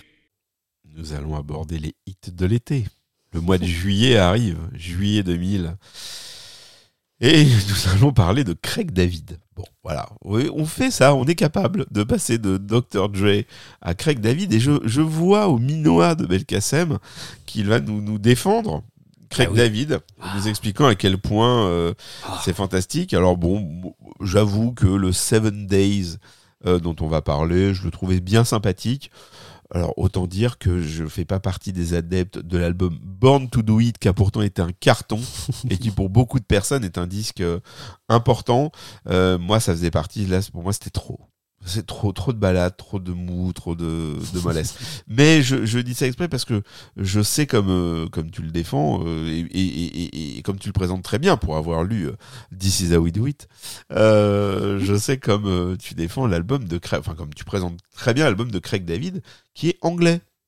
Eh oui, Eh oui, c'est ça. Southampton, c'est vraiment les. Ah ouais, on n'est pas du Même- tout. il est même pas londonien le mec. Ah ouais, non, c'est il est vrai. même pas vois, de, de Liverpool parce qu'il y a des, il y a des gens qui sont des gens illustres qui sont arrivés de Liverpool. Non, lui il est d'une petite ville. Euh, et ce que ce que je dis dans cette chronique souvent c'est qui aurait attendu, qui, enfin qui s'attendait à Ah, ce que clair. à ce que Craig David soit l'un des singles mondiaux. hein. Ah ouais, non, ça a été un carton mondial, il était numéro un quasiment partout. Et je pense que les Usher, R. Kelly et tout ça, et les mecs, se Elles l'ont pas vu venir. Ils l'ont pas vu venir. Non, quoi. pas du tout. Ils l'ont, mais personne l'a vu arriver. hein, ça, c'est clair et net. Et en fait, c'est euh, ce que je trouve. euh, En même temps, là, personne l'a vu partir et, ça- c'est très drôle, ça. et on s'est pas Et- plus inquiété que ça. c'est très drôle. On l'a pas vu arriver. Euh, Mais, mais bon, il est parti. Il y avait un film qui, alors Ouais, je sais plus de qui, tu vas par pas, où- tu vas pas roter rentrant, t'as pas vu sortir. Exactement. Ça se voit Bon. qu'il est très tard au moment où on enregistre. Euh, moi qui dis qu'on fait jamais de montage, je- Avec Jean Lefebvre. je-. Ah non, il faut laisser ça. Ouais, faut on le laisser. laisse, bah, tu me connais, de toute façon, c'est pas moi qui fais des coupes. hein. Alors, euh, bon, je pense qu'on l'a bien abîmé, la Craig David. On va essayer quand même, parce qu'il y a peut-être des gens qui, comme toi, apprécient beaucoup Moi, euh, je- ce Craig vraiment, David, je trouve que cet qui est donc est arrivé terrible. avec ce, ce Seven Days euh, qui, a, qui a- qui a tout défoncé. Il y aura un autre single après euh, qui avait assez bien marché. Walking euh, Away. Walking Away. bon, voilà. Film Me In, je trouve que le, mieux, je trouve que ouais. le, le morceau qui est qui euh, enfin qui est vraiment intéressant, c'est Film Me In avec euh, la petite historiette d'amour et tout. Mais Seven Days, il est bah il est attachant et puis je pense aussi que alors il y a cette fusion avec le two step. Voilà, ça c'est Alors, le two-step, parlons du two-step. C'est une, euh, une forme de musique électronique euh, un peu issue de la house, mais qui a euh, qui était un petit peu un petit peu plus rythmée. C'est-à-dire que dans la house, on entend le boom, boom, boom, voilà ce truc, la grosse caisse. Et en fait, dans le two-step, on entendait des, des saccades, comme euh, ce que va amener Timbaland un petit peu plus tard, quoi. Tu vois. Donc euh, c'est pour ça que aussi que je dis, euh, voilà les euh, ce qu'on entend chez ce qu'on entend chez chez Craig David à cette époque-là et ce qu'on va entendre aussi chez Timbaland, voilà, même s'ils le font chacun dans leur pays, voilà, il y a il y a une avancée au niveau des au niveau des beats, des saccades, de voilà des, des accélérations, des, des ralentis. Enfin dans le beat, c'est tout ce tout ce travail, il est intéressant et il est en même temps, ça se passe simultanément. Donc, euh, il va travailler avec un artiste s'appelle enfin, un- d'un groupe qui s'appelle Artful Dodger, avec un gros producteur qui va. euh, euh, Craig David, c'est un DJ, c'est un ambianceur, c'est un chanteur, un compositeur aussi, mais il va euh, souvent dans les dans les soirées hip-hop euh, euh, poser son mic, poser pour faire de l'ambiance, etc. Parce que voilà, il, il sait il sait bien le faire. Et quand il le euh, quand il est invité par alors j'ai- pu donc Artful Dodger, il y a quand même un mec un mec derrière qui s'appelle qui s'appelle qui s'appelle Hill, Mark Hill bien sûr. Ils vont sortir un morceau qui s'appelle Re Rewind, qui va cartonner quoi, euh, qui est un petit peu électro et qui a un côté euh, et qui a un côté R&B et puis bah ils vont finalement travailler ensemble pour l'album Born to Do It où il y a euh, où il y a cette fusion où il y a un petit peu moins le côté two step, c'est-à-dire électro, euh, garage, euh, voilà tout ce qui se passait à Londres Sur à cette de l'album, il se perd un peu ce, Bah, ce côté-là. Exactement. Mais sur Film Me In, par exemple, bon, là Ouais, aujourd'hui on est sur ce, sur Seven Days, mais on entend sur Film In ou sur d'autres titres, on va entendre quand même ce truc. Mais je pense qu'il savait très bien qu'on pouvait pas refaire parce que le Re Rewind, qui est un super morceau, hein, euh, à l'époque il avait cartonné, il a un côté, euh, un côté bien électro, un côté club, un côté vraiment club. Et je- voilà, ce qui, ce qui est vraiment intéressant, c'est cette fusion et la, et la part la part de two step et de R&B qu'ils ont réussi à, à, à équilibrer quoi enfin il y a- y a- pour moi il y a les bons ingrédients et puis il y a le, il y a le côté aussi euh, sim- pas simplicité mais en tout cas authenticité euh, de l'écriture il est pas Il y a quelque tout- chose d'assez évi- évident, effectivement, dans, dans ce Seven Ouais. Days. Dans ce, oui, Seven Days. Il coule tout seul. Euh, la, la mélodie du refrain est plutôt, euh, voilà, est plutôt redoutable. Bien sûr. Tu entends le titre une fois, euh, ah oui il t'accompagne. euh, Il y, a, il y a quelque chose qui, oui, qui coule bien. Voilà. c'est c'est le propre des hits, c'est-à-dire que euh, faut voir aussi que bah, euh, savoir faire un hit, ce n'est pas donné à tout le monde. Euh, vraiment, savoir écrire une chanson qui va plaire. euh, qui va plaire à tout le monde, c'est à chaque fois, on en a parlé plusieurs fois des songwriters, mais vraiment quelqu'un comme tout à l'heure, euh, enfin, un- on, a, on, a, on a parlé un petit peu euh, à des moments de, de Rod Temperton. Bah, Voilà, c'est c'est quand même quelqu'un qui a, qui a écrit énormément de hits et donc c'est aussi euh, voilà c'est aussi un talent c'est aussi un génie de savoir écrire euh. donc bon bah voilà Craig David euh, si vous voulez savoir ce qu'on raconte sur Rod Temperton, il faut retourner, euh, jeter une oreille à notre épisode sur 1978. n'est-ce Voilà, pas? pardon c'est vrai en 2000, nous n'abordons pas Rod Temperton. non du tout Désolé euh, pour les fans. et Craig David bah voilà sur ce sur ce morceau alors il, il rencontre la fille le lundi il Ouais. l'invite euh, boire un coup le mardi Puis après, et il est très prétentieux. après il est très prétentieux parce que le mercredi jeudi vendredi samedi ils font l'amour et il chill le dimanche il se repose le dimanche donc on n'est pas sur de la poésie Ouais, euh, doit être assez blessé. Enfin, il faut, il faut se reposer quand même. Il faut se reposer un Ouais, petit ça. peu quand même dans la vie. hein. Euh, mais c'est c'est ça a touché les gens aussi. Ça ça les a fait rêver surtout. ça les a fait rêver. Non, mais c'est clair que c'est un c'est un hit assez facile. Mais moi, je trouve que je trouve que dans, dans les chanteurs de et puis et puis il y a aussi le, le côté anglais aussi. Il y a le, le fait qu'il soit anglais. Ça c'est pas c'est pas rien. On peut pas le on peut pas le passer comme ça. Mais euh, mis à part euh, Mark Morrison, euh, voilà quelques artistes comme ça euh, qui ont qui ont eu des Craig David, ça a été l'un des premiers à, claquer le marché euh, américain et aller, comme, comme on disait, quoi, aller retourner. Usher, il y a des, des images avec euh, des photos de l'époque avec Usher où il est, voilà, on, on sent bien qu'il lui a, il a dit, ah, là tu m'as, là tu, enfin tu nous as touché quoi. Et, et le truc aussi, c'est qu'il est noir, moitié, euh, moitié, enfin métis en fait, il est métis, mais euh, il vient pas du ghetto américain. Ça, c'est ce que, ce que j'ai trouvé aussi souvent dans mes recherches par rapport au R&B, c'est que t'es pas du, t'es pas de d'Harlem. euh, comme Teddy Riley, enfin le Bronx et tout ça, t'es pas de là, t'es pas de Los Angeles, t'es pas de l'Atlanta, enfin t'es t'es pas de notre ghetto, t'as beau être noir, Ouais, c'est pas, c'est pas c'est histoire. voilà, t'es t'es britannique et ça se passera avec Estelle, même si elle ira avec euh, Kenny West et, euh, et euh, John Legend, ça se passera. Aujourd'hui, il y a Ella May par exemple qui est une qui est une chanteuse. Alors pareil, c'est R&B actuel, mais on va dire que les Anglais ont toujours un petit peu galéré à, s'imposer euh, à s'imposer aux États-Unis parce que euh, euh, enfin c'est pas les mêmes c'est pas les mêmes contextes. Ils savent très bien même s'ils font du gospel en Angleterre pardon il y, a, des mêmes choses. Il y a une ségrégation aussi bien sûr pas institutionnelle en Angleterre mais il y a des quartiers noirs il y a y a quand même ce mais on n'est pas aux États-Unis on n'a pas n'y a pas le même historique. Et donc euh, donc ça a toujours été un petit peu difficile. Et ce succès de Seven Days ben ça prouve aussi que bah voilà il y a une il y a encore plus d'efficace. Enfin il a été tellement efficace que bah voilà il a il a quand même marché aux États-Unis. Bien sûr beaucoup plus en Europe mais euh, mais je trouve que c'est un morceau intéressant et mignon. Aïe, aïe, aïe, il faut vraiment que je t'aime, toi, pour te laisser parler autant de Craig David. hein. n'est-ce pas? Allez vas-y mets le morceau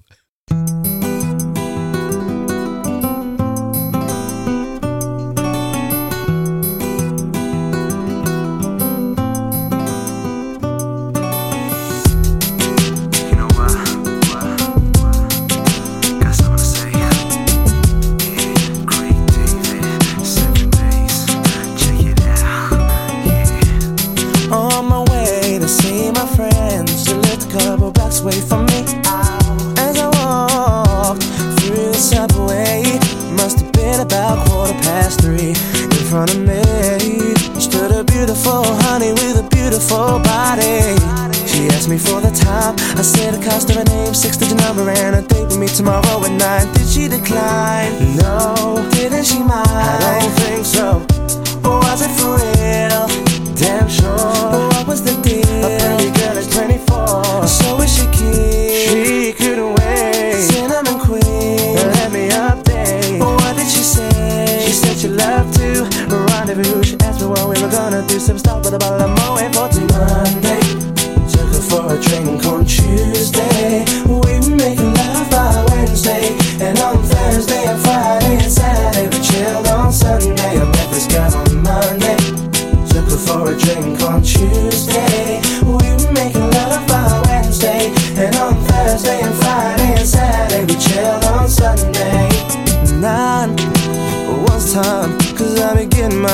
And she was looking fine.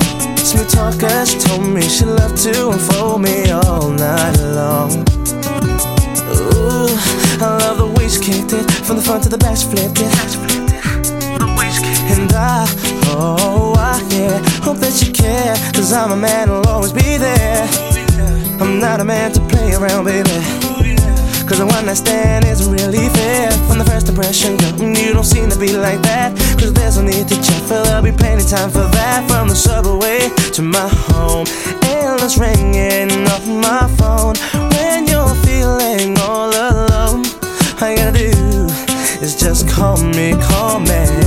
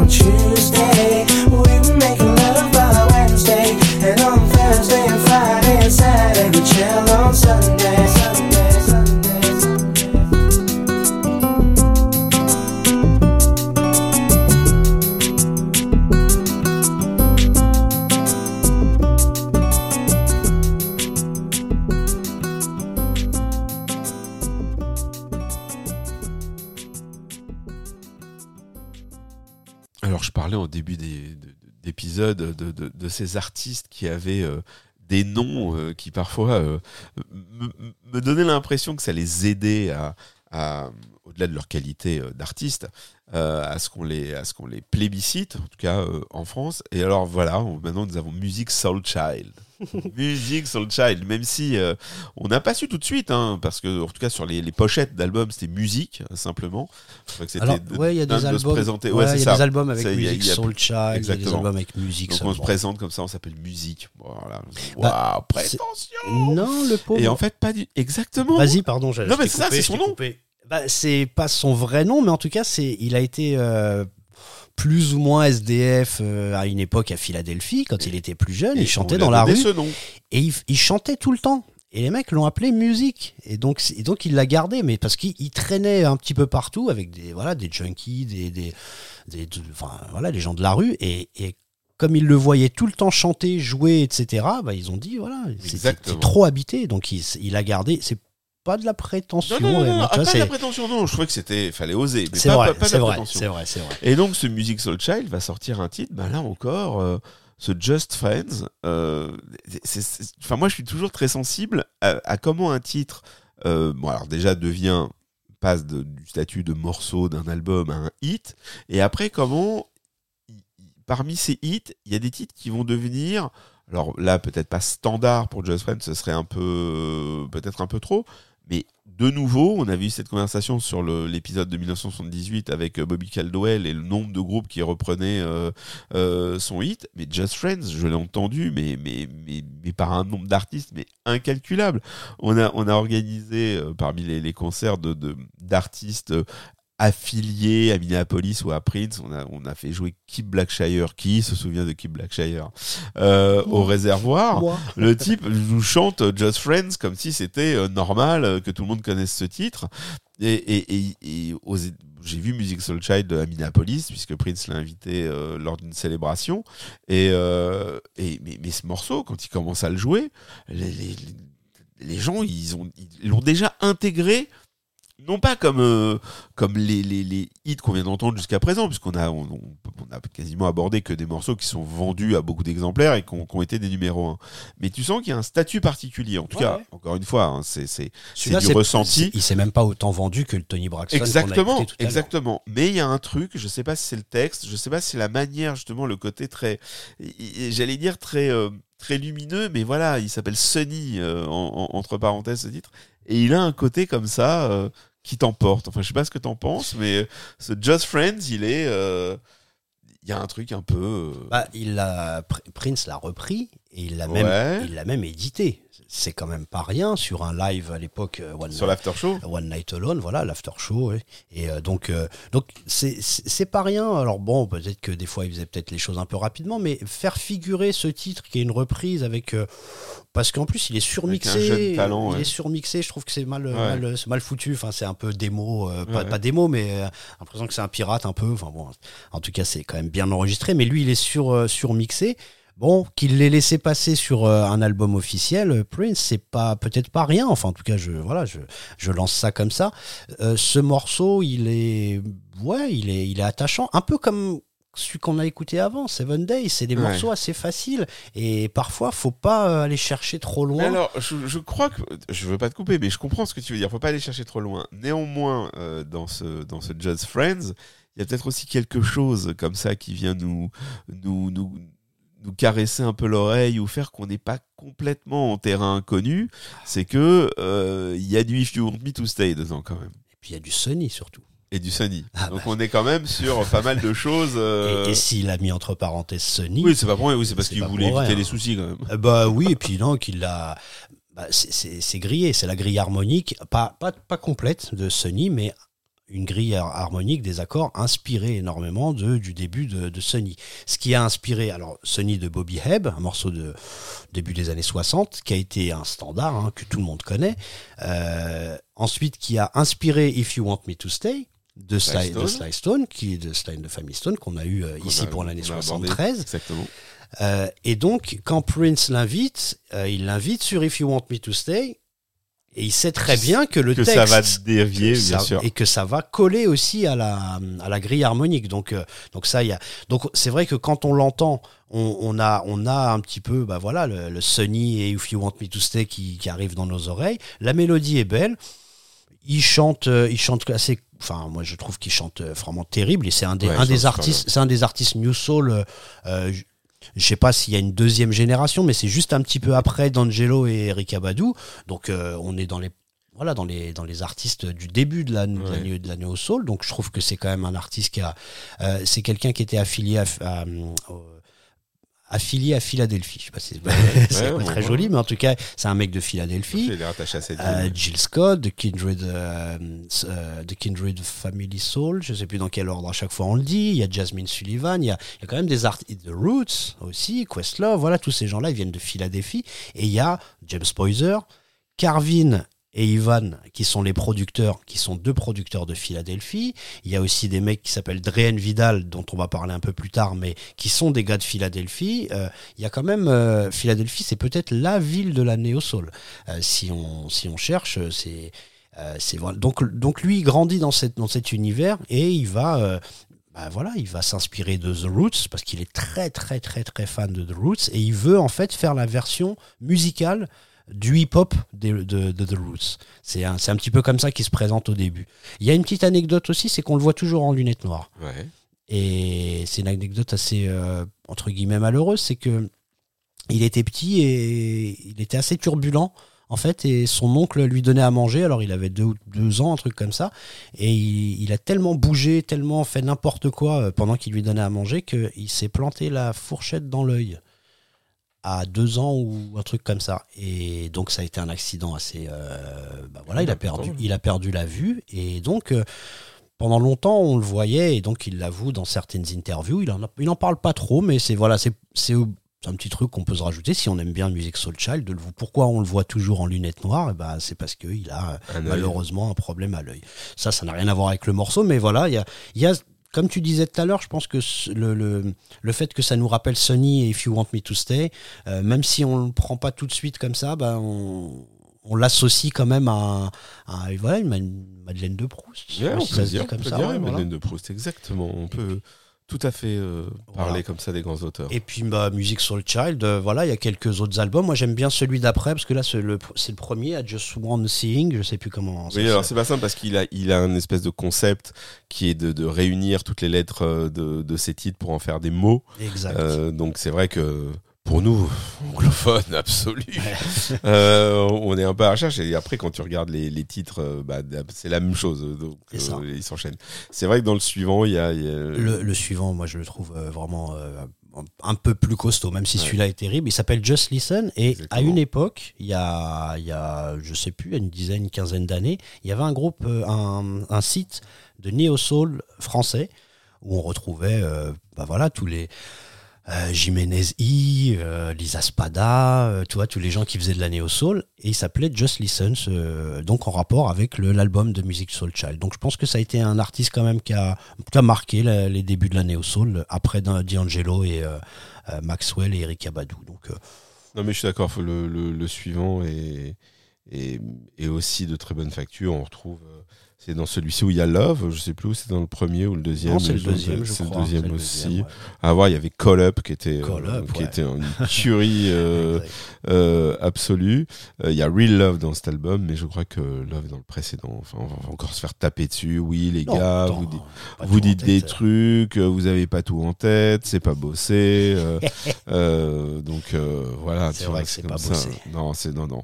On est, on est en, en, en impro total. Love est bien dans euh, I Just Wanna Sing, donc dans le premier album dont on est en train de parler là. Voilà, c'est vérifié euh, parce que comme ça, tout est dans l'ordre. On va écouter Music Soul Child parce qu'après on va enchaîner encore avec une artiste très importante.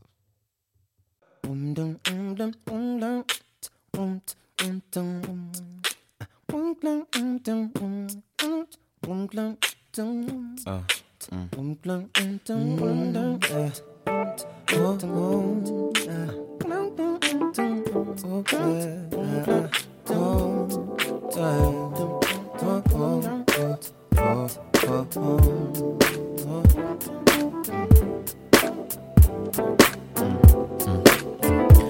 Girl, I know this might seem strange, but let me know if I'm out of order for stepping to you this way. See, I've been watching you for a while, and I just gotta let you know that I'm really feeling your style. Cause I had to know your name and leave you with my number. And I hope that you would call me someday. If you want, you can give me yours too. And if you don't, well, I ain't mad at you.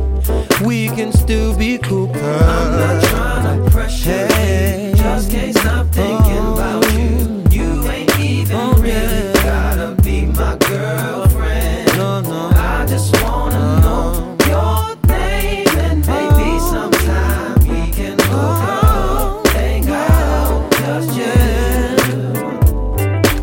Damn, I'm surprised that you called. The way you walked away, I thought I wasn't gonna see you no more. Since you didn't wanna give me your man, I thought that you were digging me and wasn't digging me. But anyway, what you doing tonight? I'll probably be with my peeps. If it's cool with you, maybe we'll swing by and you can just chill. Or you can just chill with me. Long as you're comfortable and you feel secure when you're with me. Cause I'm not trying to pressure you. Just can't stop thinking about. You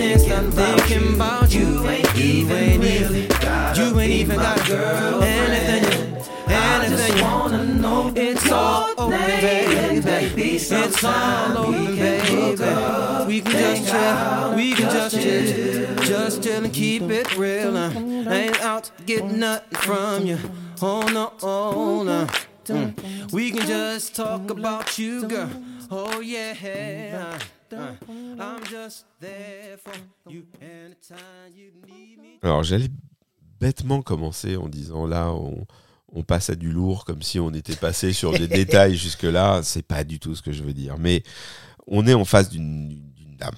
Voilà, là on est en face d'une grande dame, Erika Badou, euh, septembre 2000, Bag Lady, euh, issue de, de l'incroyable album Mama's Gun, qui fait vraiment, je sais que on, beaucoup de gens sont très attachés au premier disque euh, et au live qui a suivi. Pour moi, ce- cet album est absolument parfait. Ah oui. Euh, il est d'une d'une richesse, euh, d'une. Enfin, franchement, c'est c'est un disque. Alors, alors, pour le coup, Moi, je le préfère clairement. tu parlais des albums qu'on a usés. Euh, Celui-là, je l'ai vraiment, vraiment, vraiment usé. Euh, je sais pas si on se rend compte de, de, de ce qu'a été Erika Badou et de l'aura euh, qu'elle a eu à ce moment-là. Euh, parce que aujourd'hui, elle est dans, dans des travers divers et variés. Euh, voilà, elle, bon, bah, déjà, elle 20 ans après. Euh, et puis, elle est euh, à la fois dans, dans, une démarche spirituelle, euh, en même temps un peu de militantisme. Elle est, c'est quelqu'un qui, qui fait entendre sa voix quand, quand c'est nécessaire. Donc, on est, à cette époque aussi, hein, on sentait qu'il y avait une détermination, mais on est dans dans une personne voilà avec une maturité qui est différente. Là, on était vraiment sur un, personnage qui était assez insaisissable. Et donc, je vais encore raconter une anecdote. hein. De toute façon, c'est toi ton métier, c'est historien, moi c'est anecdoteur.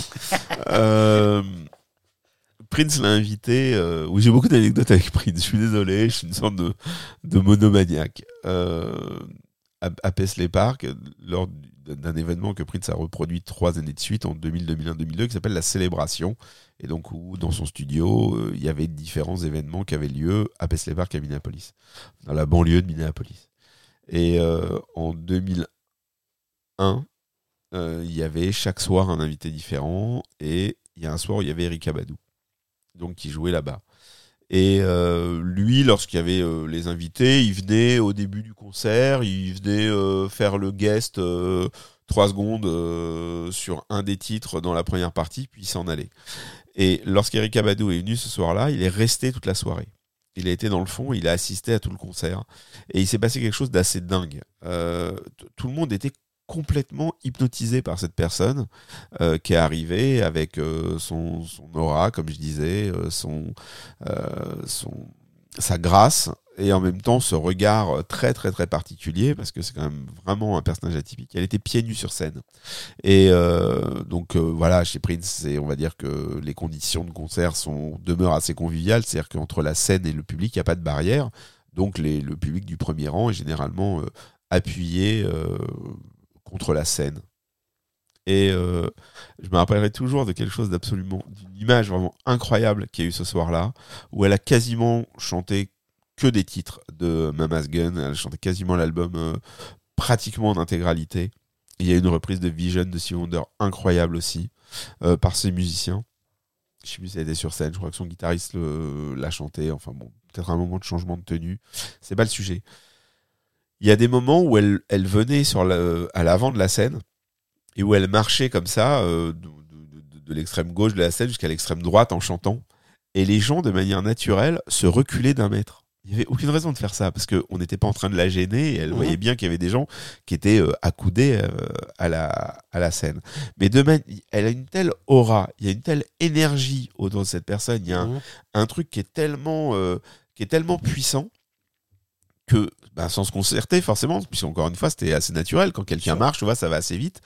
Les gens se reculaient parce que ils, ils, ils allaient pas rester à un centimètre d'elle. Et donc quand elle avançait comme ça, il y avait une espèce de vague qui se faisait sur le premier rang puisque les gens reculaient au fur et à mesure qu'elle avançait puis revenaient à leur place et donc il y avait vraiment un côté comme ça euh, très euh, euh, Messi, tu vois, c'est-à-dire quand elle avance, les gens reculent et puis il y a une espèce de vague. Et c'est vraiment une image euh, très très forte. Voilà, c'est un peu pour essayer d'exprimer euh, ce qu'elle euh, euh, vraiment ce qu'elle représentait à l'époque. Euh, elle a fait un, à l'époque MTV avait une, une émission euh, fameuse qui s'appelait Unplugged et elle a un Unplugged pareil qui est qui est mémorable. Et donc voilà, donc euh, on a on a chez Erika Badou, là je parle vraiment du personnage de la, femme de scène qui euh, n'hésite pas à descendre de scène et se retrouver au milieu des gens euh, pour chanter avec eux. Je l'ai eu quelques temps plus tard, donc au Palais des Congrès où elle a fait la même chose. Elle a traversé le Palais des Congrès, elle a dépassé les 15-20 premiers rangs et elle est allée dans l'allée. Elle s'est elle s'est mise debout sur sur sur les accoudoirs avec les gens autour d'elle. Et en fait, les gens euh, ne la touchent pas, euh, l'approchent pas. Tu vois, il y a un truc, euh, ils cherchent pas à lui taper dans la main ou à tirer sur ses habits. Tu vois, il y a vraiment un côté, euh, il y a Ouais, une ouais. distance qui se met de manière assez naturelle et qui est, qui est très impressionnante. Voilà, pour, Non, pour, la, c'est- pour la fin de parenthèse. Non, mais c'est et, pas, et pour te laisser parler de, de, de, de, de cette dent d'artiste. Bah, c'est, je trouve que c'est intéressant, cas comme, euh, comme anecdote, parce que ça, c'est toujours comme ça qu'on, enfin, en tout cas que moi aussi je l'ai pris, parce que j'ai jamais rencontré, enfin, j'ai jamais vu en concert euh, euh, Erika Badou malheureusement, et c'est vrai qu'elle inspire ça, elle inspire cette euh, espèce d'aura. En tout cas, quand on parlait tout à l'heure de D'Angelo au tout début de cette émission, on a euh, évoqué aussi le- le- l'espèce d'authenticité, de, de, de textes un petit peu plus profonds qui ont été amenés à cette époque-là. Et Erika Badou, encore plus que D'Angelo, je trouve qu'elle a amené une profondeur et il y a des titres qui sont vraiment assez. euh, enfin, qui sont costauds, quoi, qui ont, vraiment des.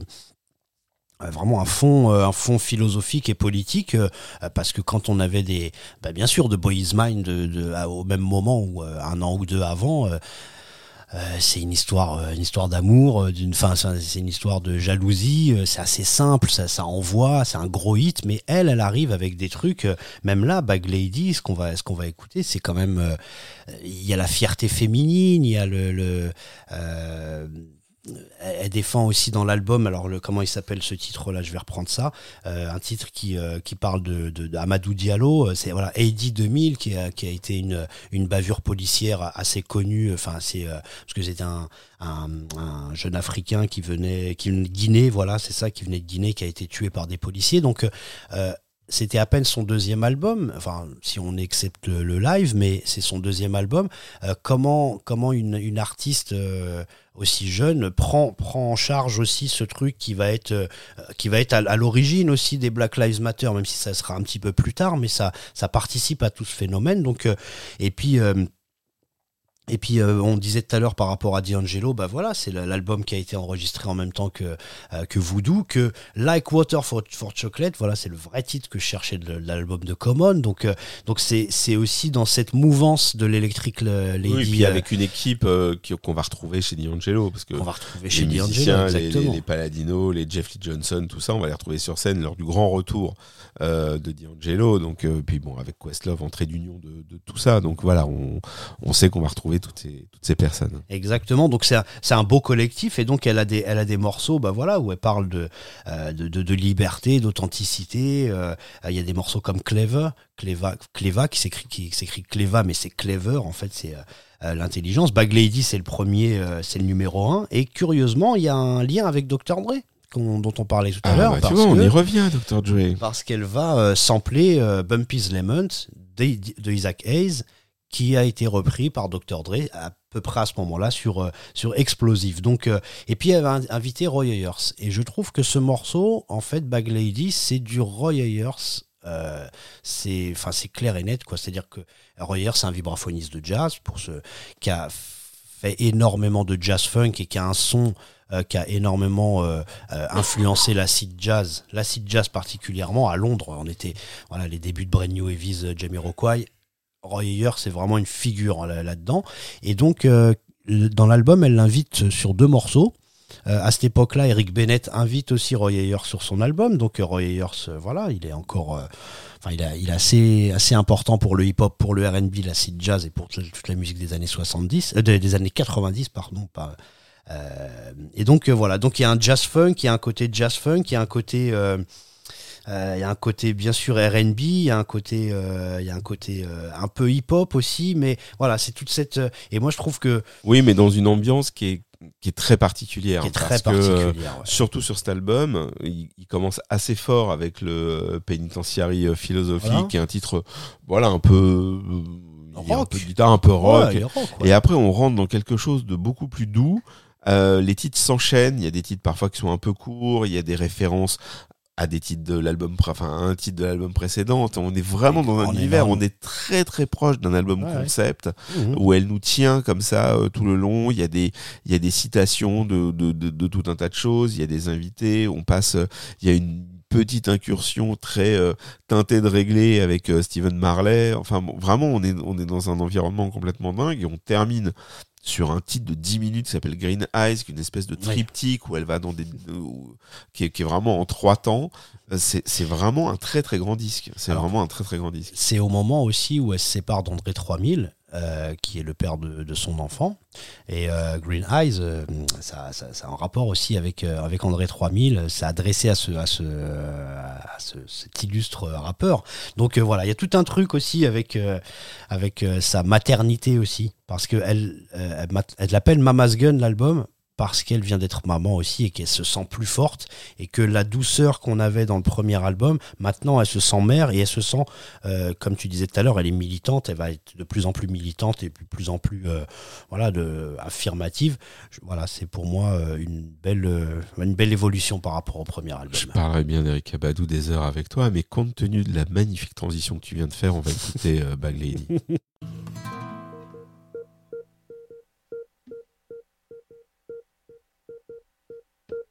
Bag lady, you gon' hurt your back. Dragging all them bags like that.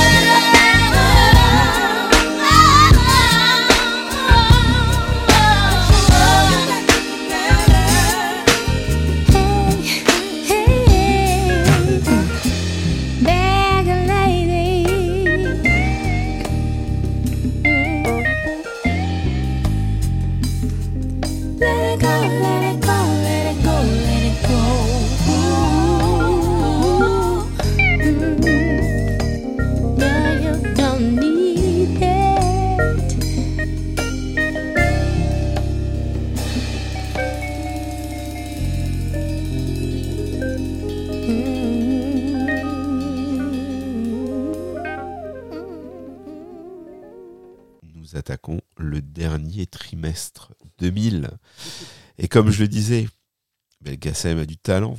Nous parlions, alors nous, oui, nous le disons à la française, hein, nous parlions d'André d'André 3000, André 3000, Ah oui. il y a quelques instants, euh, euh, puisque l'album qu'on vient d'entendre d'Erika Badou euh, marque la fin de leur relation, et nous allons continuer de parler de André 3000, Oui. euh, puisqu'on va aborder Outcast avec leur titre Miss Jackson.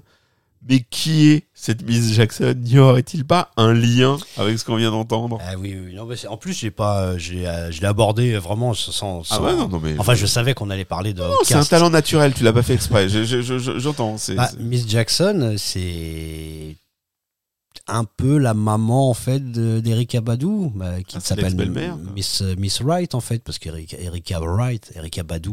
D'ailleurs, le Badu c'est une, une onomatopée parce qu'elle a, elle, aimait beaucoup le jazz et euh, Babadou Badou, voilà, etc., etc.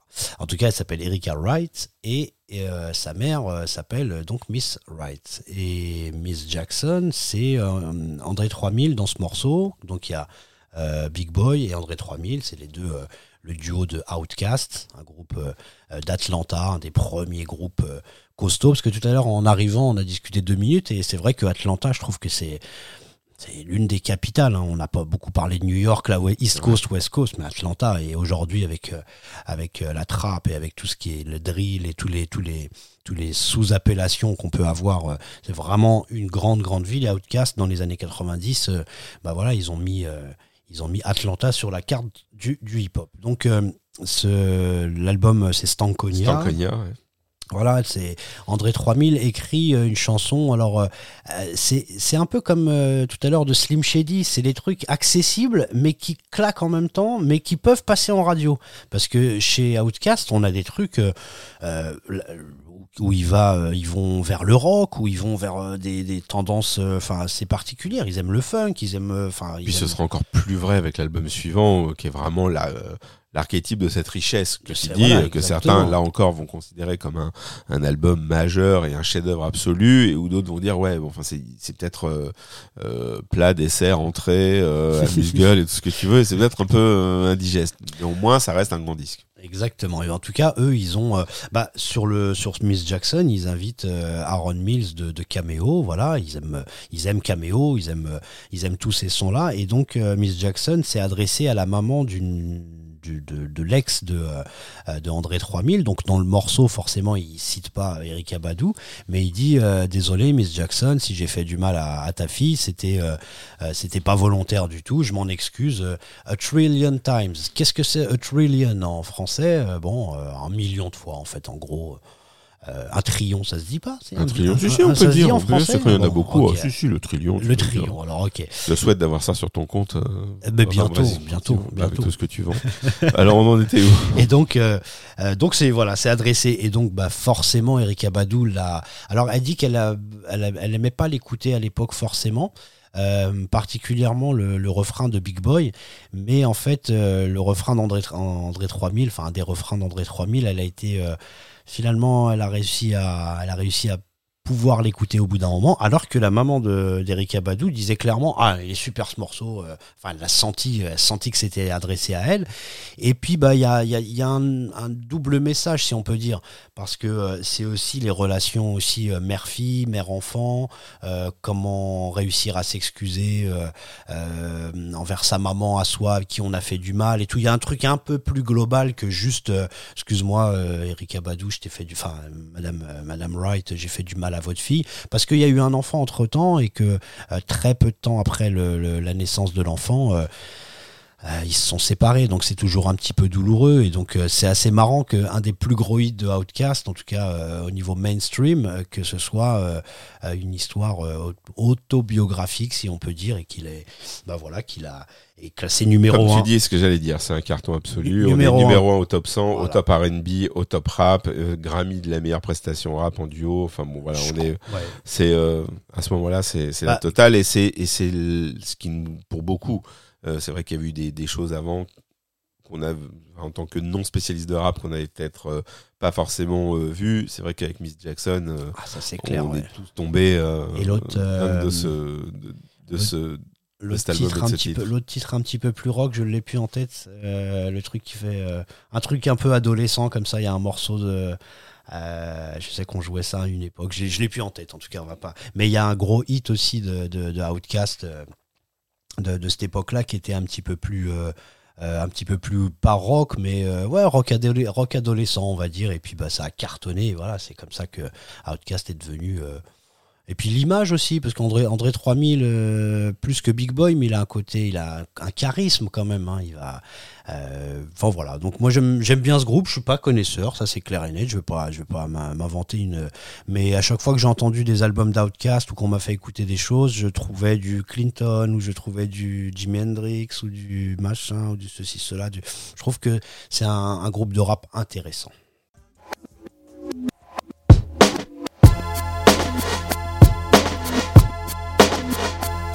Yeah, this one right here goes out to all the babies, mamas, mamas. Mamas, mamas. Baby mamas, mamas. Yeah, go like this. I'm sorry, Miss Jackson. Ooh, I am for real. Never meant to make your daughter cry. I apologize a trillion times. I'm sorry, Miss Jackson. Never meant to make your daughter cry. I apologize a trillion times. My baby is drama, mama. Don't like me. Doing things like having the boys come from her neighborhood to the studio trying to fight me. She need to get a piece of American pie and take her bite out. That's my house. I disconnect the cable and turn the lights out. And let her know her grandchild is a baby and not a paycheck. Private school, daycare, shit, medical bills, I pay that. I love your mom and everything. See, I ain't the one who lay down. She wanna rip you up, start a custody war. My lawyer, stay down. She never got a chance to hear my side of the story. We was divided. She had fish fries and cookouts for my child's birthday. I ain't invited. Despite it, I show her the utmost respect when I fall through. All you do is defend that lady when I call you. Times. I'm sorry, Miss Jackson.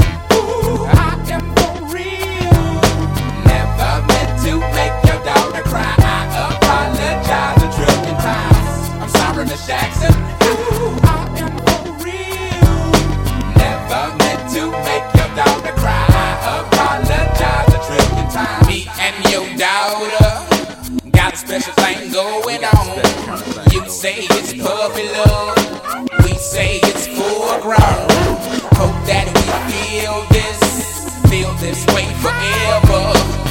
You can plan a pretty picnic, but you can't predict the weather. Miss Jackson. Times out of nine. Now if I'm lying, fine. The quickest muzzle, throw it on my mouth and I'll decline. King meets queen, then the puppy love thing. Together dream about that crib with the good year swing. On the oak tree, I hope we feel like this forever. Forever, forever, ever, forever, ever. Forever never seems that long until you're grown. And notice that the day by day ruler can't be too wrong. Miss Jackson, my intentions were good. I wish I could become a magician to abracadabra all the Thoughts of me, thoughts of she, thoughts of he. Asking what happened to the feeling that her and me had. I pray so much about it, need some knee pads. It happened for a reason, one can't be mad. So know this, know that everything's cool. And yes, I will be present on the first day of school and graduation. I'm sorry, Miss Jackson. Ooh, I am for real. Never meant to make your daughter cry. I apologize a trillion times. I'm sorry, Miss Jackson. Ooh, your daughter cry. I apologize a trillion times. Look at the way he treats me. Shit, look at the way you treat me. Skillin' nose ass homegirl and got your ass sent up the creek, G. Without a pad on, you left the straddle and ride this thing on out. And the union girl ain't speaking no more, cause my dick all in, I'm out. I'm talking about jealousy, infidelity, envy, cheating, beating, and the N to the G, they be the same thing. But who you placing the blame on? You keep on singing that same song. Let bygones be bygones, you can go and get the hell on you and your mom. I'm sorry, Miss Jackson. Ooh, I am for real. Never meant to make Jackson.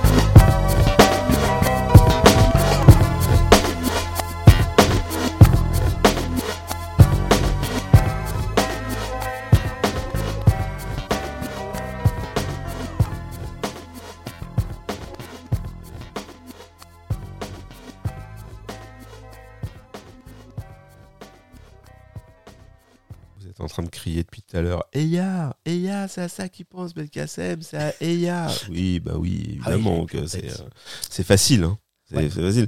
Vous n'êtes pas là concentré comme ça avec euh, moi qui fais des signes, les- le, le casque, tout ça. Non, bah non, c'est facile, c'est facile d'écouter comme ça dans le d'accord métro. avec moi qu'il y a un côté un peu rock adolescent, Oui, truc c'est un très peu, bien. euh, a- Alors, on arrive euh, à l'avant-dernier titre, en novembre 2000, n'est-ce pas? Avec un artiste sur lequel je n'ai absolument mais rien à dire à un niveau. Je me rappelle même que quand on a préparé cette émission, par rapport à ce qui sortait en novembre, il n'y avait pas grand-chose. Je dit, écoute, novembre, tu te débrouilles parce que bon, entre, euh, pff, bon, enfin bon, vraiment, voilà. Donc je, je, je t'ai laissé euh, le choix total pour nous parler de. Je sais même pas le prononcer. Jaim. Jaim, hein, c'est bien ça, Jaim, Jaim. avec mon Cool It Be de l'album Ghetto Love. Et t'as des trucs à dire sur Jaim, je sens que tu kiffes. Bah, euh, dans l'épisode sur 1991, Ouais. on a parlé de Christopher Williams. Tout à fait. Et ce genre de voix, ce genre de voix. euh, Avec son Dreaming.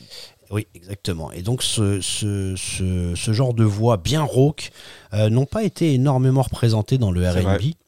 Et, et après Christopher Williams, il y a quasiment personne qui a ce grain de voix qui rappelle bien sûr Teddy Pendergrass.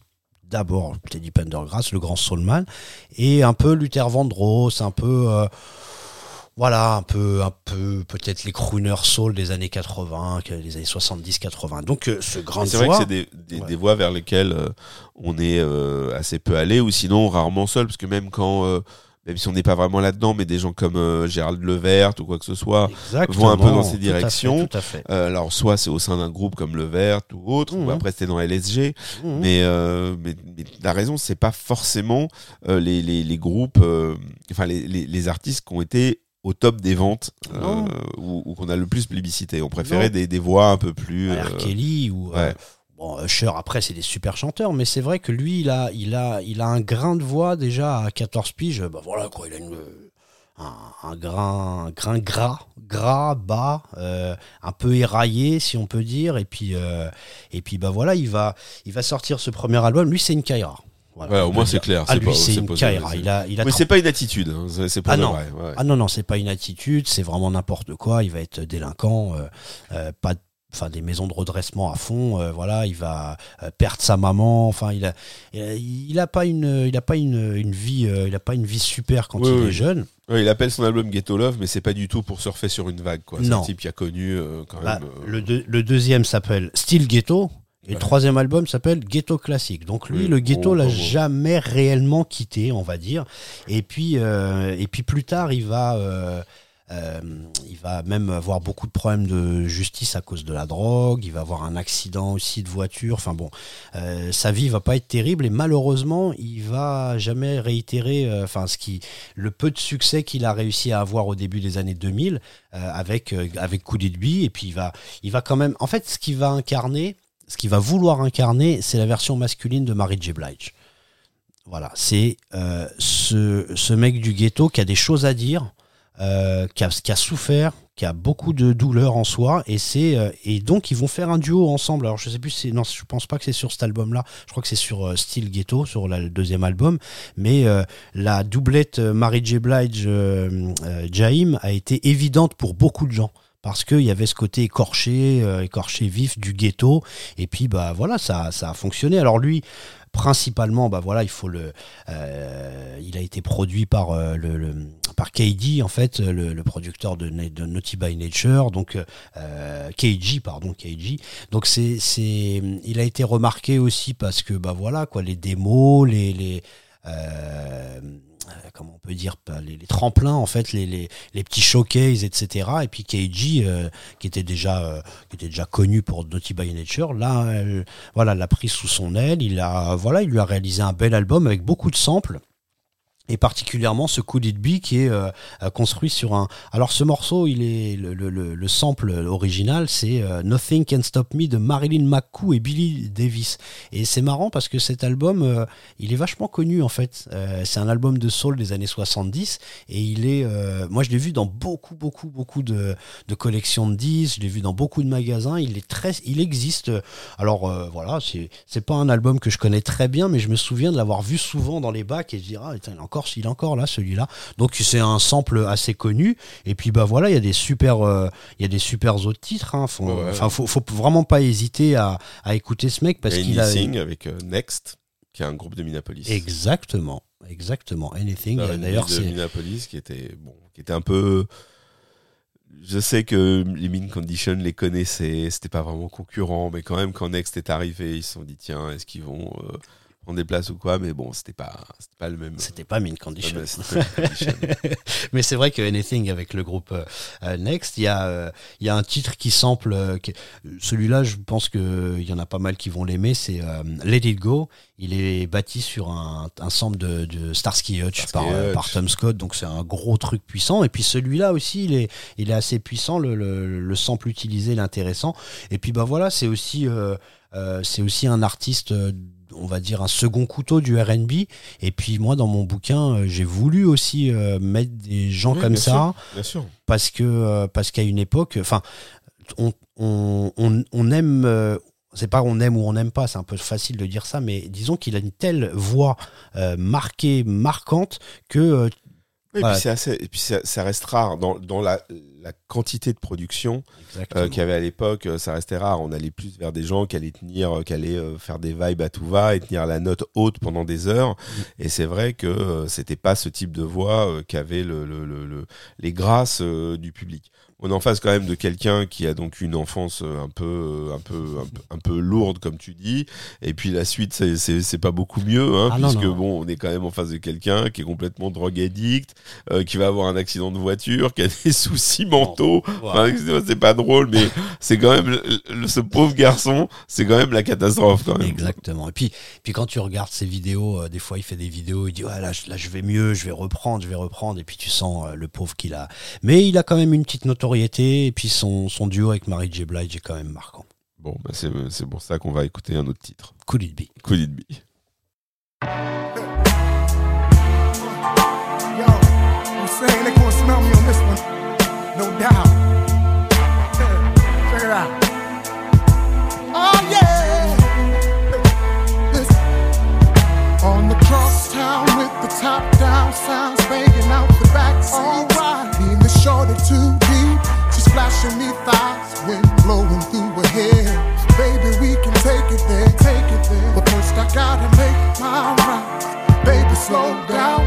My crib's on the other side of town.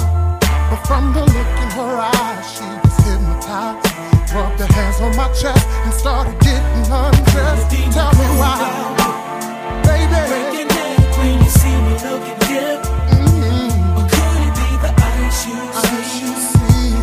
tell me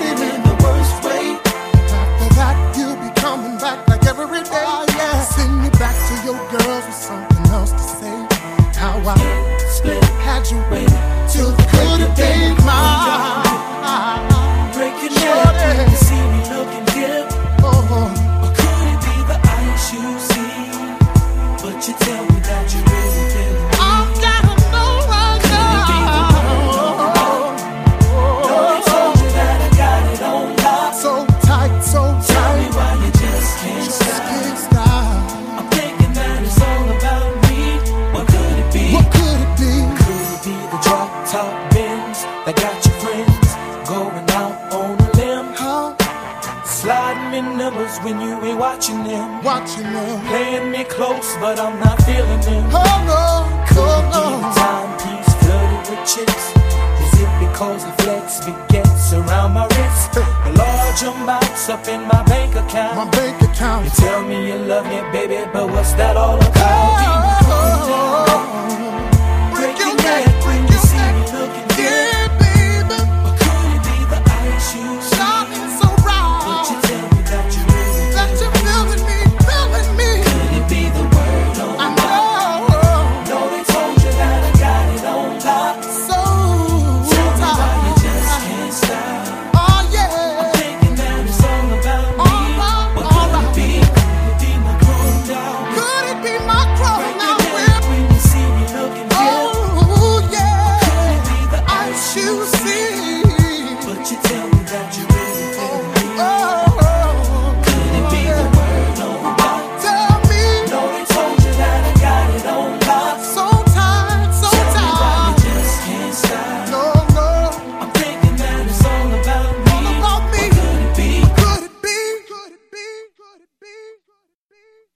Décembre 2000. Et oui. Et oui, j'entends à chaque fois qu'on aborde décembre, on entend des gens dans, dans, dans le fond, en tout cas dans ma tête, parce que je suis pas tout seul, qui disent Ah non, déjà décembre, c'est déjà fini l'année 2000. Ah, bah, et oui, bah, toutes les bonnes choses ont une Elle, fin. elle était intéressante. Hein Mais c'est une année très surprenante. On va pas conclure immédiatement parce qu'on a encore quel- quelque chose à écouter. Et encore une fois, un artiste, une artiste très intéressante, puisqu'on va écouter Jill Scott avec euh, A Long Walk. Et Jill Scott qui a, comme la, déjà, il n'y a pas une presse euh, sur, sur cette musique qui est, colossale en France. hein. Rares sont les, à part quelques journaux spécialisés, euh, la presse musicale sur ces artistes, c'est pas toujours, enfin, sent que c'est pas leur tasse de thé et que euh, ça va toujours de quoi ils parlent. Donc, il était facile de la comparer à Erika Badou, un peu trop rapidement et de manière un peu trop, euh, voilà, un peu trop immédiate. C'est dans la, c'est dans cette veine néo soul. euh, c'est une femme, boum, on va, on va la comparer. Alors qu'en fait, on n'est vraiment pas du tout dans le même univers. On est, mais toi aussi, t'as vu ça, cette Ah comparaison oui, un peu rapide. On n'est pas du tout sur le même type d'artiste. On n'est pas du tout sur les mêmes revendications. Il y a une approche féministe, mais qui est différente. Chez Erika Badou aussi, mais là, on, est sur un militantisme qui est, qui est très différent. Euh, et même dans le rapport au public, dans la communication avec le public, puisque euh, voilà, il y, a des- y, a, des lives qui sont arrivés très vite de, de Jill Scott et on a, on a pu la voir, euh, on a pu la voir ici. Mais néanmoins, un disque qui, au moment où il sort, euh, marque les esprits. En tout cas, dans cette euh, communauté encore qui s'intéressait à cette musique, euh, l'album de Jill Scott, bah, il fait partie des, des albums qu'on va citer au même titre que celui de D'Angelo, au même titre que celui Bien sûr. d'Erika Badou, euh, au même titre dans, dans même si c'est pas là pile au même moment de Bilal ou autre, on dit ah mais euh, le Jill Scott, euh, t'as acheté une oreille. Et effectivement, c'est un disque intéressant. Pour moi, il est un tout petit peu en dessous si on doit comparer, alors que c'est pas comparable avec le Bag Lady en termes de richesse, mais il y a quand même des titres qui sont incroyables. Je trouve ce Long Walk euh, fantastique est- et vraiment faut Ouais, l'écouter en live parce qu'elle y va et vrai. avec le groupe derrière et c'est vraiment euh, écouter la version Euh, live. Gol- Golden, c'est le, la, le même, euh, la même période, le morceau Golden, je crois. Je crois qu'ils font un, un medley de Golden avec A Long Walk. Et donc voilà, donc on est en face d'une artiste passionnante aussi, euh, qui aura une carrière euh, bon euh, un peu un peu un peu différente. Qu'est-ce que on, on- par contre on- en termes de production, on n'est pas du tout sur l'équipe de des personnes dont on a parlé euh, jusqu'à présent. Là, on est vraiment euh, Ah, on est à Philadelphie. on est à Phila- ouais. Philadelphie, donc on est avec, on est avec les amis de André de- Harris et euh, Alors c'est André non. Harris et Vidal. et Vidal, c'est ça. dont tu nous disais tout à l'heure qu'on allait en reparler. Donc c'est bien ça. Vidal Davis, c'est Dre Vidal. Alors Dre Vidal, vous, voilà, c'est pas Dre, euh, Dr Dre. Ah non hein, non, c'est pas Dre, c'est Dre. Dr. Dre. Euh, and Vidal, quand tu tapes Dre and Vidal, discographie, euh, c'est des 4-5 pages de, de titres, c'est des producteurs impressionnants. Euh, J'ai juste mis Alicia Keys, Trey Songz, Monica, mais c'est juste par, par exemple hein, sur, sur mon petit document. Donc eux, ils sont de... euh, ils sont aussi de Philadelphie, donc euh, tout à l'heure on a parlé voilà de, de Calvin, Car- Carvin et Ivan, pardon. Donc il y a et ce qui est marrant aussi une petite petite parenthèse à côté, mais euh, la, le duo dans les, dans les producteurs, les duos de producteurs. Alors bien sûr, on parle souvent ici dans cette émission de Babyface et les Reed, Jimmy Jam, Terry Lewis, forcément, et puis d'autres, Foster and McElroy, parce qu'on avait parlé de, euh, de Tony Tony Tony ou En Vogue et tout, mais dans le R&B, il y a euh, comme ça Tim and Bob, euh, Carvin et Ivan, Dre and Vidal, qui sont des, des duos qu'on produit énormément de choses et qu'on est allé chercher et et qui malheureusement n'ont pas euh, n'ont pas la même presse que euh, bah, que Rodney Jerkins ou Dallas Austin peut-être. Mais en tout cas euh, vraiment Dre Vidal c'est euh, et Tim and Bob aussi. Bon ça n'a rien à voir avec euh, celle l'émission d'aujourd'hui mais c'est vraiment des duos qu'il faut aller euh, où il faut aller creuser un petit peu parce que parce qu'au bout d'un moment le R&B c'est fait vraiment avec eux. Le R&B néo soul hein, bien sûr. Donc Voilà, elle, elle travaille aussi avec euh, avec Questlove. hein, elle a été découverte par Questlove, donc euh, c'est l'univers de Music Soul Child dont on parlait tout à l'heure. Et puis bah le morceau, euh, euh, c'est c'est voilà, c'est on, on la voit dans le ghetto, on la voit dans les sur les escaliers au début, euh, et puis quelqu'un qui arrive. En fait, la caméra arrive et puis c'est viens, on va faire un tour, on va discuter. Viens, on fait une a long walk, une longue marche, euh, une longue marche autour du parc, et puis on va on va essayer de se comprendre parce que je sens que je sens que t'as du, je sens que t'as un fond. Alors il y a en même temps le message. Après, peut-être que j'extrapole, mais en tout cas, moi j'ai entendu le message d'amour, euh, enfin de d'une femme adressée à un homme, viens, on va discuter parce qu'on a peut-être des choses à, régler ensemble, mais aussi le, côté un petit peu plus communautaire, un peu plus politique euh, de euh, voilà de cette compréhension et il y A Long Walk qui est, qui est- qui- enfin à l'époque dans les années 60 par exemple les Mavis Staples et, et sa famille ont sorti un, un morceau qui s'appelle A Long Walk to DC et euh, il y a aussi ce truc de la de la De la marche, de la marche euh, Ça résonne euh, forcément voilà, différemment. Freedom Riders comme, sans, on les sans appelait forcément extrapoler, il y a voilà, on peut. Bah, il y a, énorme, énormément de marches qui ont Bien été sûr. euh, célèbres. La Selma, la, la marche de Selma, euh, euh, menée par donc les mecs marchaient des kilomètres euh, pour rejoindre des villes et pour euh, donc euh, il y, a, il y a ce petit truc là. Alors est-ce que est-ce qu'il y a que moi qui le ressens comme ça? Mais en tout cas, quand j'entends le morceau et quand j'ai lu les paroles, j'ai pour moi il y a, y a un petit lien avec cette euh, avec euh, ce côté militant, ce côté droit civique un petit peu. Mais sinon, c'est euh, c'est d'abord euh, euh, le, le message du- d'une d'une femme à un homme qui dit euh, on, on va pouvoir se comprendre si on va marcher autour du parc. Voilà. C'est de la néo soul. euh, complètement enfin ça, ça, ça rentre vraiment dans les codes néo soul de l'époque et c'est un En tout cas, ça traduit bien euh, le type d'artiste qu'on pouvait écouter euh, dans, dans- dans cette année 2000. Exactement. Et on voit qu'on a euh, finalement une assez bonne production. On n'est pas, la, la musique n'est pas en train de s'effondrer en 2000. Ah non. Hein, contrairement à- Non, aux non, idées non. reçues, Ouais, ouais. il se passe des choses. Non, non, il se passe des choses et puis euh, après, après faut, faut y aller aussi. Bah voilà, sans, sans trop de filtres. Si on se dit tout de suite, euh, oh, ces années-là, c'est chiant, on passe peut-être à côté d'artistes. Après, C'est pour euh, ça qu'on se prive pas de le faire. Non. Alors qu'on on aurait pu nous attendre euh, principalement sur les années 70, euh, les années 80. Ouais.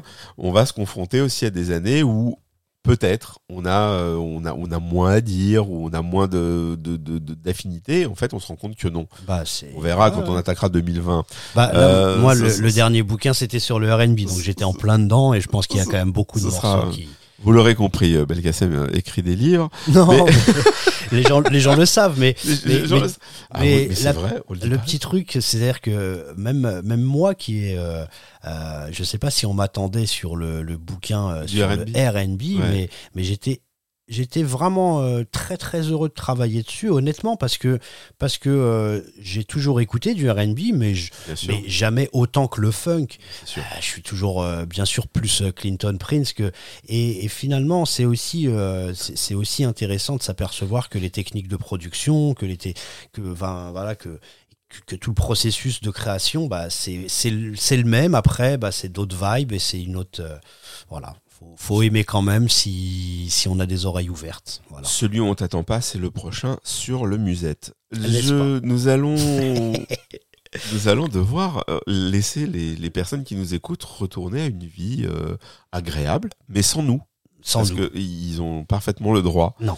de, me- Non. de mener faut écouter nos podcasts une tous les jours. euh, sans nous.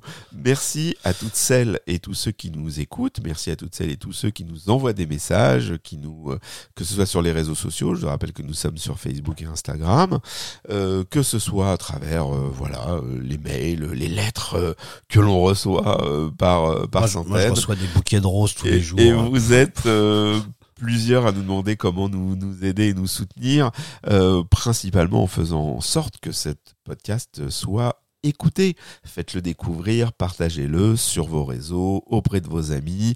Euh, si vous avez des personnes que vous détestez, et vous savez qu'ils détestent ce type de musique, conseillez-leur de nous écouter parce que, euh, ben voilà, vous, vous aurez une petite vengeance personnelle, puis nous, on aura euh, une audience peut-être qui s'élargira.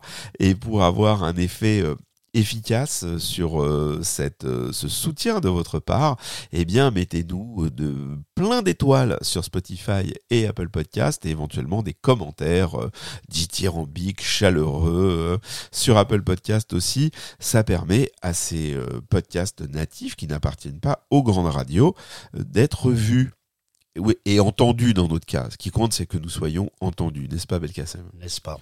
Euh, Je ne vous annonce pas, comme d'habitude, euh, l'année suivante. D'abord parce que ben, c'est ce que je vous dis à chaque fois, et c'est tellement vrai. Nous ne la connaissons pas nous-mêmes. Donc on se retrouve bientôt avec une nouvelle année qui sera comprise entre 1950 et 2022. Voilà, c'est le seul indice que je peux vous donner. Et euh, nous allons y travailler pour notre plaisir et le vôtre surtout. Voilà. À bientôt, Belkacem. À bientôt, Raphaël. Merci.